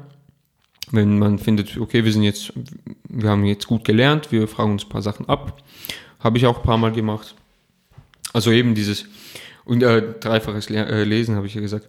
Also äh, dann in der Prüfungsphase äh, nochmal das Buch gelesen. Ähm, immer markiert, also für mich, ich hatte auch so psychisch, wenn ich nicht mit einem Textmarker mir die wichtigen Stellen an, äh, markiert habe, dann habe ich das Buch auch nicht gelesen. Das war so eine psychische Barriere, ich weiß auch nicht. Und ähm, meine Lehrbücher sind auch äh, kunterbunt. Das, als Jurist ähm, am besten kauft man sich Anfangsstudium irgendwie 100 Leuchtstifte. Also ich habe noch nie einen Leuchtstift verbraucht, bevor ich nicht im Jus-Studium war. Und das war dann, das war dann einfach ein, ein Verbrauchsobjekt. Ähm, genau. Und das dritte Mal, das war dann wirklich, dann ging ich auf Spezialfragen ein. Aber das ist halt, das muss nicht sein. Das ist, äh, da kommen wir wieder mit Ärger. Wie, wie gut soll die Note sein, oder? Wie sicher will man sich fühlen? Ich habe, ich wollte mich vor mündliche vor mündlichen Prüfungen wollte ich mich immer sehr sicher fühlen, weil in mündlichen Prüfungen wirst du irgendwie konfrontiert. Du kannst auch nicht wie in schriftlichen Prüfungen einfach kurz durchatmen. Ähm, nachblättern im Gesetz oder so, wenn du zu lange blätterst, das ist ja mündliche Prüfungen sind auch so der Eindruck oder nicht nur das, was du sagst, sondern wie präsentierst du es, ist für den Professor natürlich auch ausschlaggebend. Wenn du ein bisschen unsicherer wirkst als der Prüfungspartner nebenan, Hast du schon vielleicht ein bisschen, gibt es schon jemanden, der, der vielleicht besser ist als du? Also das sind auch so Soft Skills, die man lernen muss. Auch Schriftlich also, wie mündlich auf jeden Fall. Du hast das eigentlich Schritt für Schritt runtergebrochen, du, bist, mhm. du hast dir einen groben Überblick verschafft genau. und dann immer weiter in die Details gegangen. Das ist auch so etwas, ich finde auch ein interessanter Ansatz ist, ähm, wenn du jetzt in zwei Wochen erst die Prüfung hast, jetzt stellst du dir aber vor, du hast in zwei Tagen die Prüfung, auf welche Punkte würdest du dich fokussieren, welche du nochmal repetieren würdest, was du genau anschauen würdest? Hast du auch so gearbeitet, dass du nochmal eben spezifisch in die Dinge eingestiegen bist? Ja, ich bin in dieser letzten Repetitionsrunde, die war meist nur ein paar Tage, aber dafür sehr intensiv. Das sind halt die Lerntage, die einem am meisten bleiben, in der, also in der Erinnerung bleiben ähm, da fange ich auch wieder von vorne an. Also ich gehe dann wieder auch zu den Basics, weil eine Prüfung, vor allem eine mündliche Prüfung, beginnt mit den Basics. Du bekommst eine Basic-Frage gestellt zu den Grundsätzen. Wenn du die gut beantwortest, kommst du schon mal weiter. Und bei mündlichen Prüfungen bestimmt dein Wissen auch teilweise die Prüfung. Das heißt, wenn du am Anfang, du, eine mündliche Prüfung geht sehr schnell vorbei. Und wenn du am Anfang schon Mühe hast mit den Grundsätzen, dann kommst du gar nicht in diese Fragen, die dann die fünfeinhalb oder die sechser Note. Das filtert schon wieder. So das filtert schon wieder. Du kommst ja gar nicht zu diesen Fragen, aber wenn du die, die Einstiegsfrage ist wahrscheinlich die Frage, die ausmacht, ob es eine 4-0 oder eine, oder eine ungenügende Note ist. Wenn du da schon mal gut bist, dann, dann startest du schon mal gut. Das ist auch angenehm, angenehm für den Professor. Er sieht, jemand hat sich vorbereitet, hat äh, gelernt. Es gibt Professoren, wenn die merken, es harzt bei den Basics, dann, dann werden sie, ja, wütend ist übertrieben gesagt, aber dann nerven sie sich und dann äh, nehmen sich die, nehmen sie dich auch dran an der Prüfung. Und dann wird es unangenehm. Also Prüfung unangenehm. Äh, hatte ich jetzt in dem Sinn noch nicht. Also es gibt auch Professoren, das, die sind einfach, die, die haben einfach einen unangenehmen Prüfungsstil. Da kannst du auch, hast am Schluss bekommst du eine, eine 6, aber du hast das Gefühl, du wurdest erschlagen da in dem Prüfungssaal. Also in der Schweiz eine 6 ist die beste Genau, das, Note. das, das, das, ja. das ist vielleicht noch wichtig zu sagen. Genau. Ja, ähm, und eben dann äh, repetieren mit diesen Repetitorien. Also es gibt auch wirklich viel man muss auch nicht jedes Buch kaufen und jedes. Repetitorium, das geht ins Geld. Juristische Bücher sind, sind sehr, sehr teuer und nach drei Jahren nicht mehr aktuell und das ist dann immer blöd, wenn man so viel Geld ausgegeben hat. Aber in der Bibliothek gibt's die Bücher auch, da kann man sich auch mit denen mal hinsetzen. Die darf man dann natürlich nicht anmalen. Aber ja, ähm, ja einfach, ähm, einfach so habe ich äh, gelernt. Also mhm. wie du, also was du ja gefragt hast, diese Basics zurück, weil die Prüfung fängt so an. Wenn du da brillierst, ist schon mal gut. Okay. Und okay. der Rest, das ist, das ergibt sich aus dem eigenen Ehrgeiz, auch Prüfungsglück vielleicht, je nachdem, welche Fragen gestellt werden. Ich habe jetzt nicht sehr viel auf dieser Karte gespielt, dieses Lernen auf Lücke, da war ich nicht so Fan davon. Ich habe versucht eigentlich eigentlich breit zu lernen und eigentlich zu jedem Thema irgendetwas sagen zu können. Halt, mhm. ja, sonst wäre ich wahrscheinlich nicht so sicher in eine Prüfung gegangen, was dann für meinen Auftritt, für diese Soft Skills auch nicht so, so produktiv gewesen wäre. Mhm. Mhm. Nun ist es ja so, du hast auch äh, sehr gute Noten erreicht. Du kannst vielleicht kurz erzählen, was hattest du im Bachelor, im Master? Ähm, Bachelor habe ich mit 5,4 abgeschlossen. Mhm und Master mit 5,5. Das ist ähm, in beiden Fällen Magna Cum Laude. Mhm, mhm, okay. Jetzt, du hast schon eigentlich erzählt, wie du das erreicht hast. Also mit deiner Lerntechnik, mit dieser Drei-Schritte-Methode. Ähm, wie wichtig ist es aber dabei, an konkreten Fällen zu üben und die verschiedenen juristischen Verknüpfungen zu lernen und nicht nur einzelne Tatbestände? Das ist natürlich äh, elementar. Mhm. Ähm, vor allem, wenn man eine schriftliche Prüfung macht. Jetzt im Strafrecht äh, macht man sehr viel schriftlich, eigentlich kaum mündlich. Und ähm, da muss man auch mal den Fall gelesen haben und da ähm, einfach runterbrechen, den, Teil, äh, den Fall aufteilen in Sachverhaltsabschnitte, in chronologische Abschnitte, in Tatbestände, in Personen. Wenn bei großen Prüfungen werden vielleicht wird abgefragt, wird, wird die Strafbarkeit jetzt im Strafrecht von mehreren Personen abgefragt. Ähm, muss man einfach äh, muss man einfach aufteilen, um den Überblick zu behalten. Also, und das lernt man nur, wenn man mit Fällen arbeitet, mit diesen Fallbüchern, die ich schon genannt habe. Ähm, in die Übungen gehen, weil dort bekommt man auch einen Fall, den man dann löst. Das sind vielleicht manchmal auch alte Prüfungsfälle. Und genau, also Falle, Falle lernen, also Fälle mhm. benutzen. Mhm. Das ist ähm, absolut elementar für das juristische Verständnis. Und es sei noch gesagt, dass wenn man dann in die Praxis geht, dann wird es nochmal anders. Also dann sind die Fälle noch konkreter und dann sind sie auch nicht so klassisch. Also die, die Fälle, mit denen man an der Uni arbeitet, sind ja meistens irgendwelche so klassisch.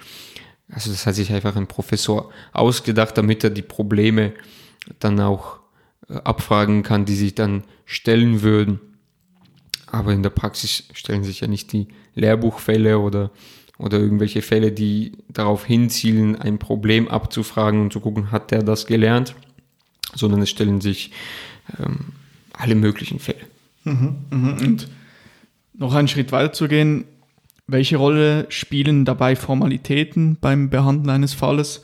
Jetzt ist es ja so, also bezogen auf, dass man nicht einfach äh, frei die Klausur schreiben kann, sondern auf den Gutachtenstil achten muss. Kannst du das ein bisschen äh, erläutern?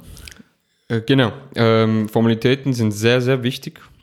Auch beim Schreiben von wissenschaftlichen Arbeiten und beim äh, Falllösen auch. Man lernt, man lernt in diesen Tutoraten zu Beginn wirklich, wie gehe ich vor? Was ist überhaupt der Gutachtenstil? Wie sieht so ein Gutachten aus? Und was muss es, äh, was muss ich da drin äh, haben, damit das, damit das gut wird? Genau also man lernt diese Formalitäten und da wird schon, da wird schon drauf geschaut. Also es gibt dann an einer schriftlichen Prüfung sicherlich ein gewisses Spektrum an Punktzahl, das dann auch nur für Soft Skills quasi, Soft Points werden die dann genannt, äh, vergeben wird. Und dort wird eben geguckt, also einerseits stilsichere Sprache, Gutachten, Stil konsequent äh, umgesetzt, ähm, ja, also eben dieses FDSM, äh, FDSE ähm, Schema, das einfach, ähm, ob das gut eingehalten wurde. Also da kann man auch gut Punkte verlieren, aber auch gewinnen, wenn man, wenn man das gut macht.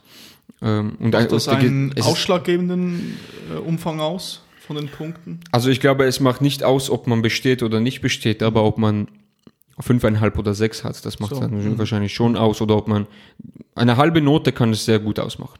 Viereinhalb bis fünf und es ist dann etwas anders, wenn man eine fünf im Zeugnis hat als eine viereinhalb. Ähm, da kann man eben viel, viel rausholen oder einigermaßen viel rausholen mit diesen Formalitäten.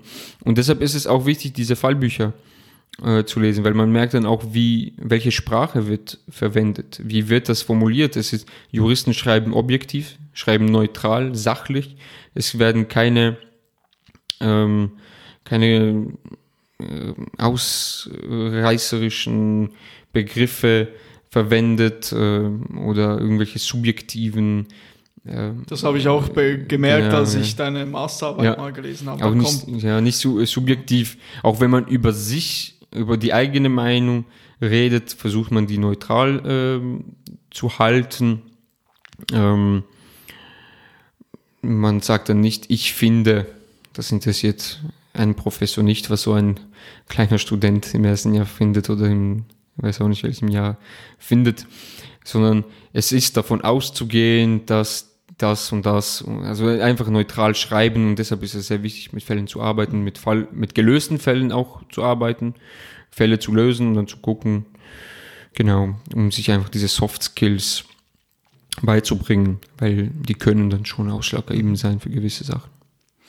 Und dann konkret in den Klausuren hat man ja teils auch rechten Zeitdruck. Du hast es auch schon mir mal erzählt.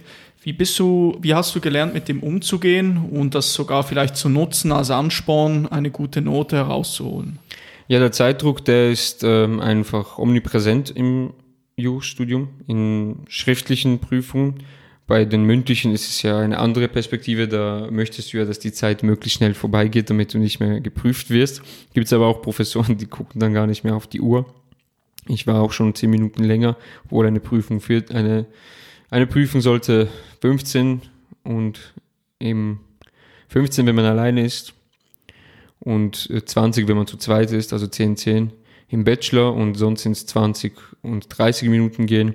Ich war aber auch schon 10 Minuten zu lange in einer Prüfung, weil der Professor nicht, nicht das Zeitmanagement beachtet hat so nebenbei.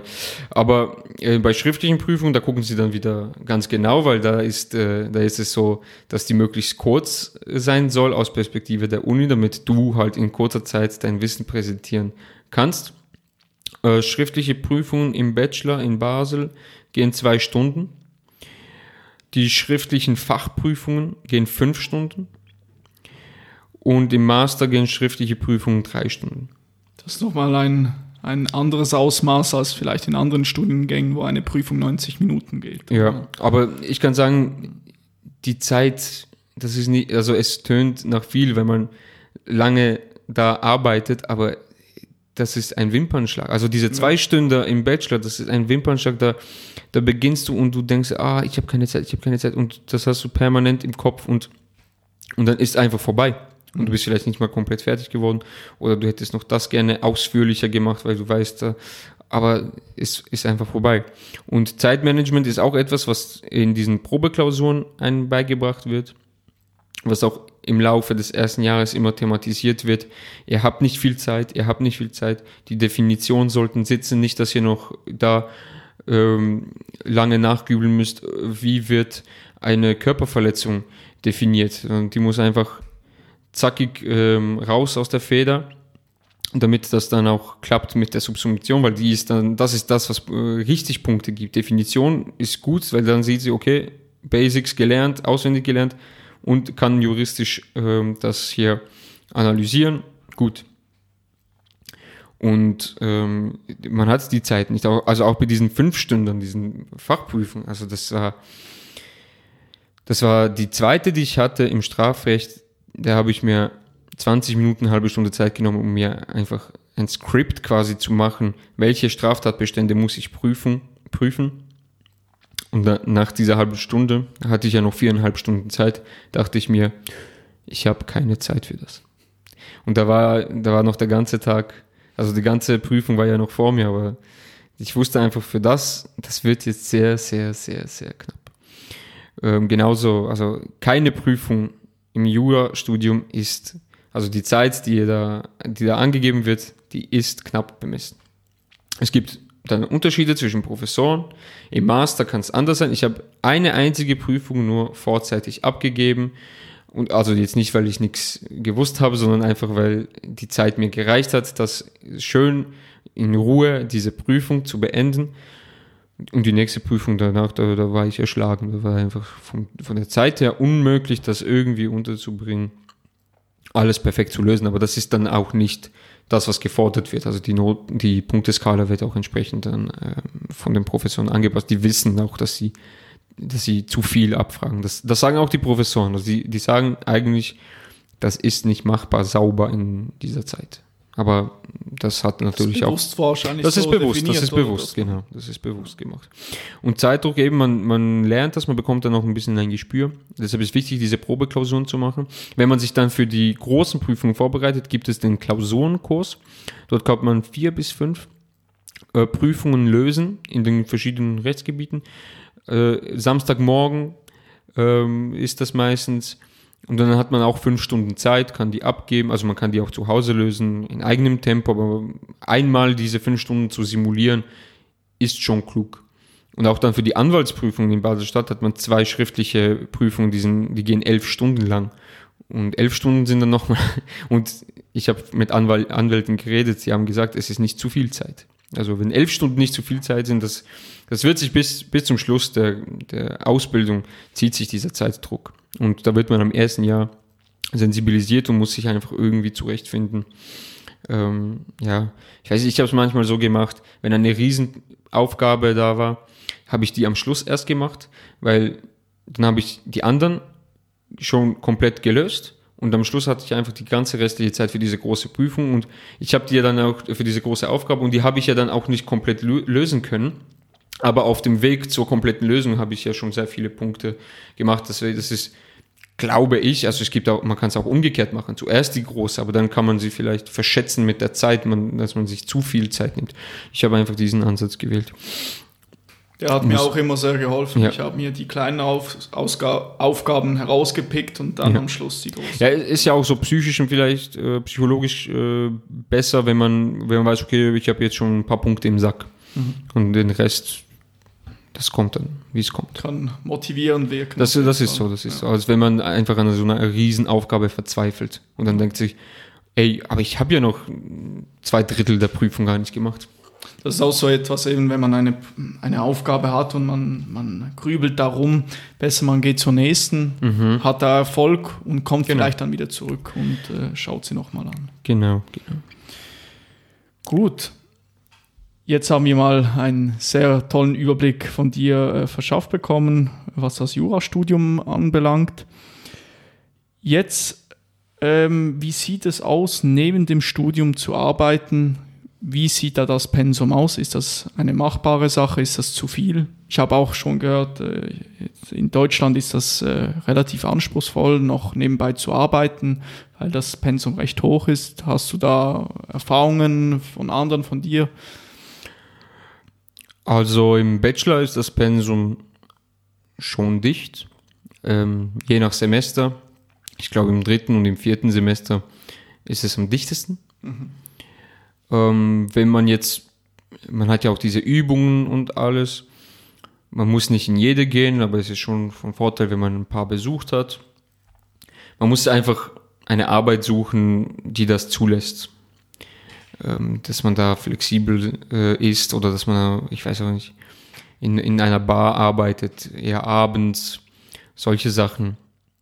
Aber es ist möglich. Also ich kenne viele, die das gemacht haben. Bei mir war es so, ich habe während dem Studium äh, in Familienbetrieb meiner Eltern äh, mitgearbeitet, habe mich da während des Semesters eigentlich hauptsächlich um die Korrespondenz, Kundenkorrespondenz äh, gekümmert. Also ich war jetzt nicht groß ausgelastet und es ist halt natürlich der Famili Familienbetrieb, da kann man auch sagen, ey, ich, ich habe jetzt, äh, ich habe jetzt Prüfungen, aber nach den Prüfungen bin ich dann auch mitgegangen und habe äh, richtig gearbeitet, nicht nur diese, diese Korrespondenzen und Bürosachen. Das geht dann schon, aber also in den Semesterferien kann man sowieso arbeiten. Das ist ein Vorteil im EU-Studium nach den Prüfungen. Also man hat im Bachelor muss man vielleicht äh, etwas nachlernen in den Semesterferien und so. Im Master ist das immer so ein Clean Cut und man hat gut zwei Monate oder mehr Ferien, in denen man sich nicht groß mit dem Youth-Studium befassen muss, außer eben im Bachelor. Und sich sagt, ey, diese Vorlesung, da war ich jetzt nicht, weil ich keine Prüfung gemacht habe, aber ich möchte jetzt hier, ich nütze jetzt die Semesterferien dazu, ich bleib dran. Mhm. Das vielleicht im Bachelor noch so, im Master ist es dann, sind die Semesterferien absolut, gehören dir. Genau. Also äh, arbeiten geht im, im Master dann auch sehr, also besser wahrscheinlich, weil das Pensum nicht so dicht ist. Wenn man sagt, ich mache es in vier Semestern, dann ist das Pensum wirklich nicht so dicht. Und da kann man gut nebenbei arbeiten. Dann hat man ja auch schon einen juristischen Abschluss, da kann man vielleicht schon äh, juristisch irgendwo arbeiten. Es gibt nicht sehr viele Stellen, aber vielleicht findet man etwas, äh, irgendwelche juristischen Assistenzfunktionen in einer Kanzlei. Einfach, das, das ist natürlich dann der Vorteil, dass man im, im, in der Branche arbeitet. Das vielleicht gerade, da möchte ich gerne ansetzen. Wie hast du angefangen, dein theoretisches erlangtes Wissen in die Praxis umzusetzen? Also jetzt äh, irgendein Stichwort Praktika, Arbeitserfahrung. Praktika, genau. Ich habe jetzt ja mein Praktikum hier in, äh, in einer Kanzlei äh, begonnen. Ich war letztes Jahr zwei Wochen dort als Kurzpraktikant ähm, habe mich aber für diese Volontariatsstelle ähm, dann, also bevor Leute Angst kriegen, das heißt Volontariat, das heißt aber nicht, dass ihr das freiwillig macht, also ihr werdet auch bezahlt. Ja. das ist das vielleicht nicht, dass jetzt jemand denkt, oh, ich arbeite aber dann ein Jahr noch äh, für nichts und dann muss ich noch lernen. Also in diesen, in diesen Praktika werdet ihr auch schon, auch schon bezahlt. Das ist schon so.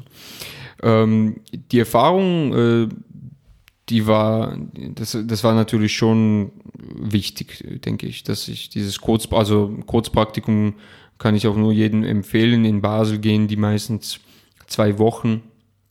Ähm, man guckt rein, man sieht etwas, man lernt Leute kennen, man kann sich vielleicht schon für eine, eine richtige Praktikumsstelle dann empfehlen.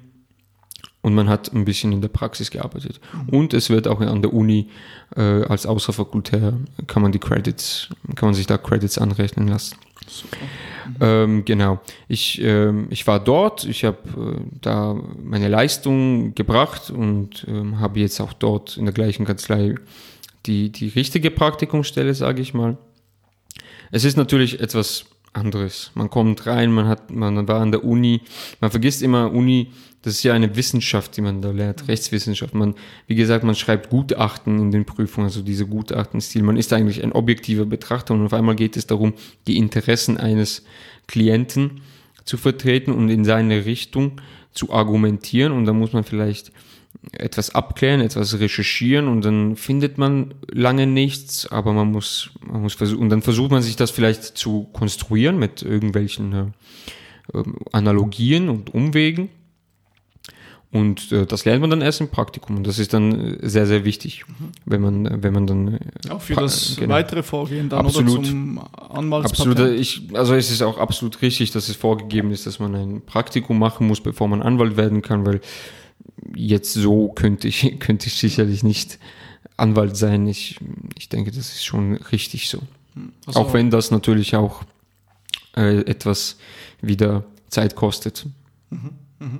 Das ist, denke ich, der organische Weg. Man fängt mit den Basics an, erlangt theoretisches Wissen, lernt es in die Praxis umzusetzen und äh, wird schlussendlich dann Anwalt, oder? Und das ist ja auch dein weiteres Vorhaben, wie, wie sieht es aus? Wann äh, machst du den Anwalt? Wann machst du dein Anwaltspatent? Hängst du das gleich dann äh, äh, ja, an das ist, Praktikum an? Oder? Es ist halt immer so in dieser Praktikumszeit, es gibt ganz verschiedene mhm. ähm, hier auch Ansätze, Leute, die das Minimum an Praktika machen, Leute, die viel, viel mehr Monate Praktika machen weil sie einfach verschiedene Sachen sehen wollen. Bei mir ist es jetzt so, ich habe nicht das Bedürfnis, sehr viel Verschiedenes auszubringen, weil für mich der Weg eigentlich klar ist. Ich möchte Anwalt sein und dann auch Anwalt, als Anwalt tätig sein. Ähm, deshalb bin ich jetzt, ich bin äh, neun Monate in dieser Kanzlei. Danach bin ich ähm, vier Monate hier im, in, in Basel an einem Gericht. Und dann werde ich mich entscheiden müssen, äh, falls ich dann noch ein Praktikum bekomme an einem anderen Gericht für drei Monate oder so, werde ich das sicherlich auch noch machen. Sonst würde ich danach eigentlich schon meine Nettozeit von zwölf Monaten, das ist immer ferienbereinigt, vielleicht auch noch äh, wichtig anzumerken. Viele solche Dinge bekommt man einfach irgendwann mal mit, aber ist wichtig, wenn man das mal gehört hat, finde ich. Weil ein Monat zu wenig zu haben, ist dann schon, schon ärgerlich. Ähm, genau, also diese, diese zwölf Monate hätte ich dann schon, dann könnte ich eigentlich an die Anwaltsprüfung. Also es hängt dann davon ab, ob ich ein weiteres Praktikum machen möchte oder kann. Und dann sieht das so aus, dann haben wir 2022 ähm, und dann würde ich mich wahrscheinlich für die Sommersession, es gibt immer zwei Sessions in Baselstadt, im Winter und im, im Sommer, also der Beginn, im Sommer fängt es an im August und geht bis Dezember und sonst geht es von Januar bis Juli. Also es zieht sich über ein halbes Jahr. Da würde ich wahrscheinlich für die Sommersession 2023 mich anmelden und entsprechend vorbereiten. Dann hätte ich ja diese entweder neun oder sechs Monate Prüfungsvorbereitung. Es neun Monate sind, ist auch angenehm. Dann gehe ich wahrscheinlich noch ein bisschen in die Ferien dazwischen. Aber ganz konkret habe ich mir da noch keine mhm. Gedanken gemacht. Das werde ich wahrscheinlich, ich habe zwischen Gerichtspraktikum und Anwaltspraktikum äh, zwei Monate Zeit. Ich werde mir wahrscheinlich dort ein bisschen Zeit nehmen, den konkreten Plan, was der ganz wichtig ist, wenn man so viel Stoff abarbeiten muss, auch äh, etwas zu gestalten. Genau, und äh, dann geht das 2023 im Sommer bis Winter und dann wäre ich so, ich sag mal, per Januar 24, wenn alles gut laufen würde, wenn alles bestanden wäre, wäre ich dann, danke, äh, wäre ich dann im Anwaltsregister äh, eingetragen und dürfte als Anwalt praktizieren. Sonst, ähm, halt, also spätestens Wintersession 24, das heißt, dann wäre es Sommer 2024. Ähm, das ist alles noch. Also das, das tönt teilweise tönt das recht weit, aber die Erfahrung aus dem Studium zeigt, auch fünfeinhalb Jahre gehen sehr schnell vorbei und geschweige denn jetzt, was sind das, ja, nicht mal drei Jahre. Oder? Vielen Dank für die Übersicht, die Einblicke in das äh, Jurastudium. Sehr gerne. Ich glaube, ihr seid jetzt gerüstet, wenn ihr euch noch unsicher wart, ob ihr das studieren möchtet, ob ihr das, das jetzt wirklich ich. wollt. Vielleicht noch eine abschließende Frage, um das herunterzubrechen. Was ist so der, was sollen die Leute aus diesem Podcast mitnehmen äh, für ihren weiteren Verlauf, vielleicht im Jurastudium? Ähm, oder anders gesagt, was würdest du jemandem mitgeben wollen, der gerne Jura studieren möchte? Nochmal so ein Key Takeaway. Lass dich nicht abschrecken. Lass dich nicht abschrecken, dass am Anfang wirst du überwältigt. Es wird eine komische Sprache gesprochen, es wird viel von dir verlangt. Du weißt wahrscheinlich gar nicht ganz genau, wie du lernen sollst. Alles ist komisch und du hast es dir wahrscheinlich komplett anders vorgestellt. Aber lass dich nicht abschrecken, wenn du Au außer du sagst, das ist, das ist, das ist gar nichts. Also da, da kann ich gar nichts damit anfangen, weil dann wird es auch extrem mühsam, wenn man, man, man muss es wollen. Man muss dieses Studium wollen, weil man braucht so viel, man braucht, man braucht diesen langen Atem, man braucht äh, Durchhaltevermögen. Es macht keinen Sinn, sich da durchzuquälen. Mhm. Mhm. Aber wenn du das willst, dann lass dich nicht abschrecken und bleib dran und ähm, mit, äh, mit, mit, mit, äh, mit konsequenter Arbeit, mit, äh, mit Disziplin, mit Ehrgeiz, mit äh, all den Faktoren, die wir hier genannt haben, wird das gut kommen und auch keine Torschusspanik bekommen, wenn du denkst, äh, ey, mein Kollege, der studiert das und das, der arbeitet jetzt schon nach drei Jahren und ich äh, bin ja noch nirgends. Ähm, der juristische Weg ist klar vorgegeben und in der Branche weiß jeder, welchen Weg man gehen muss.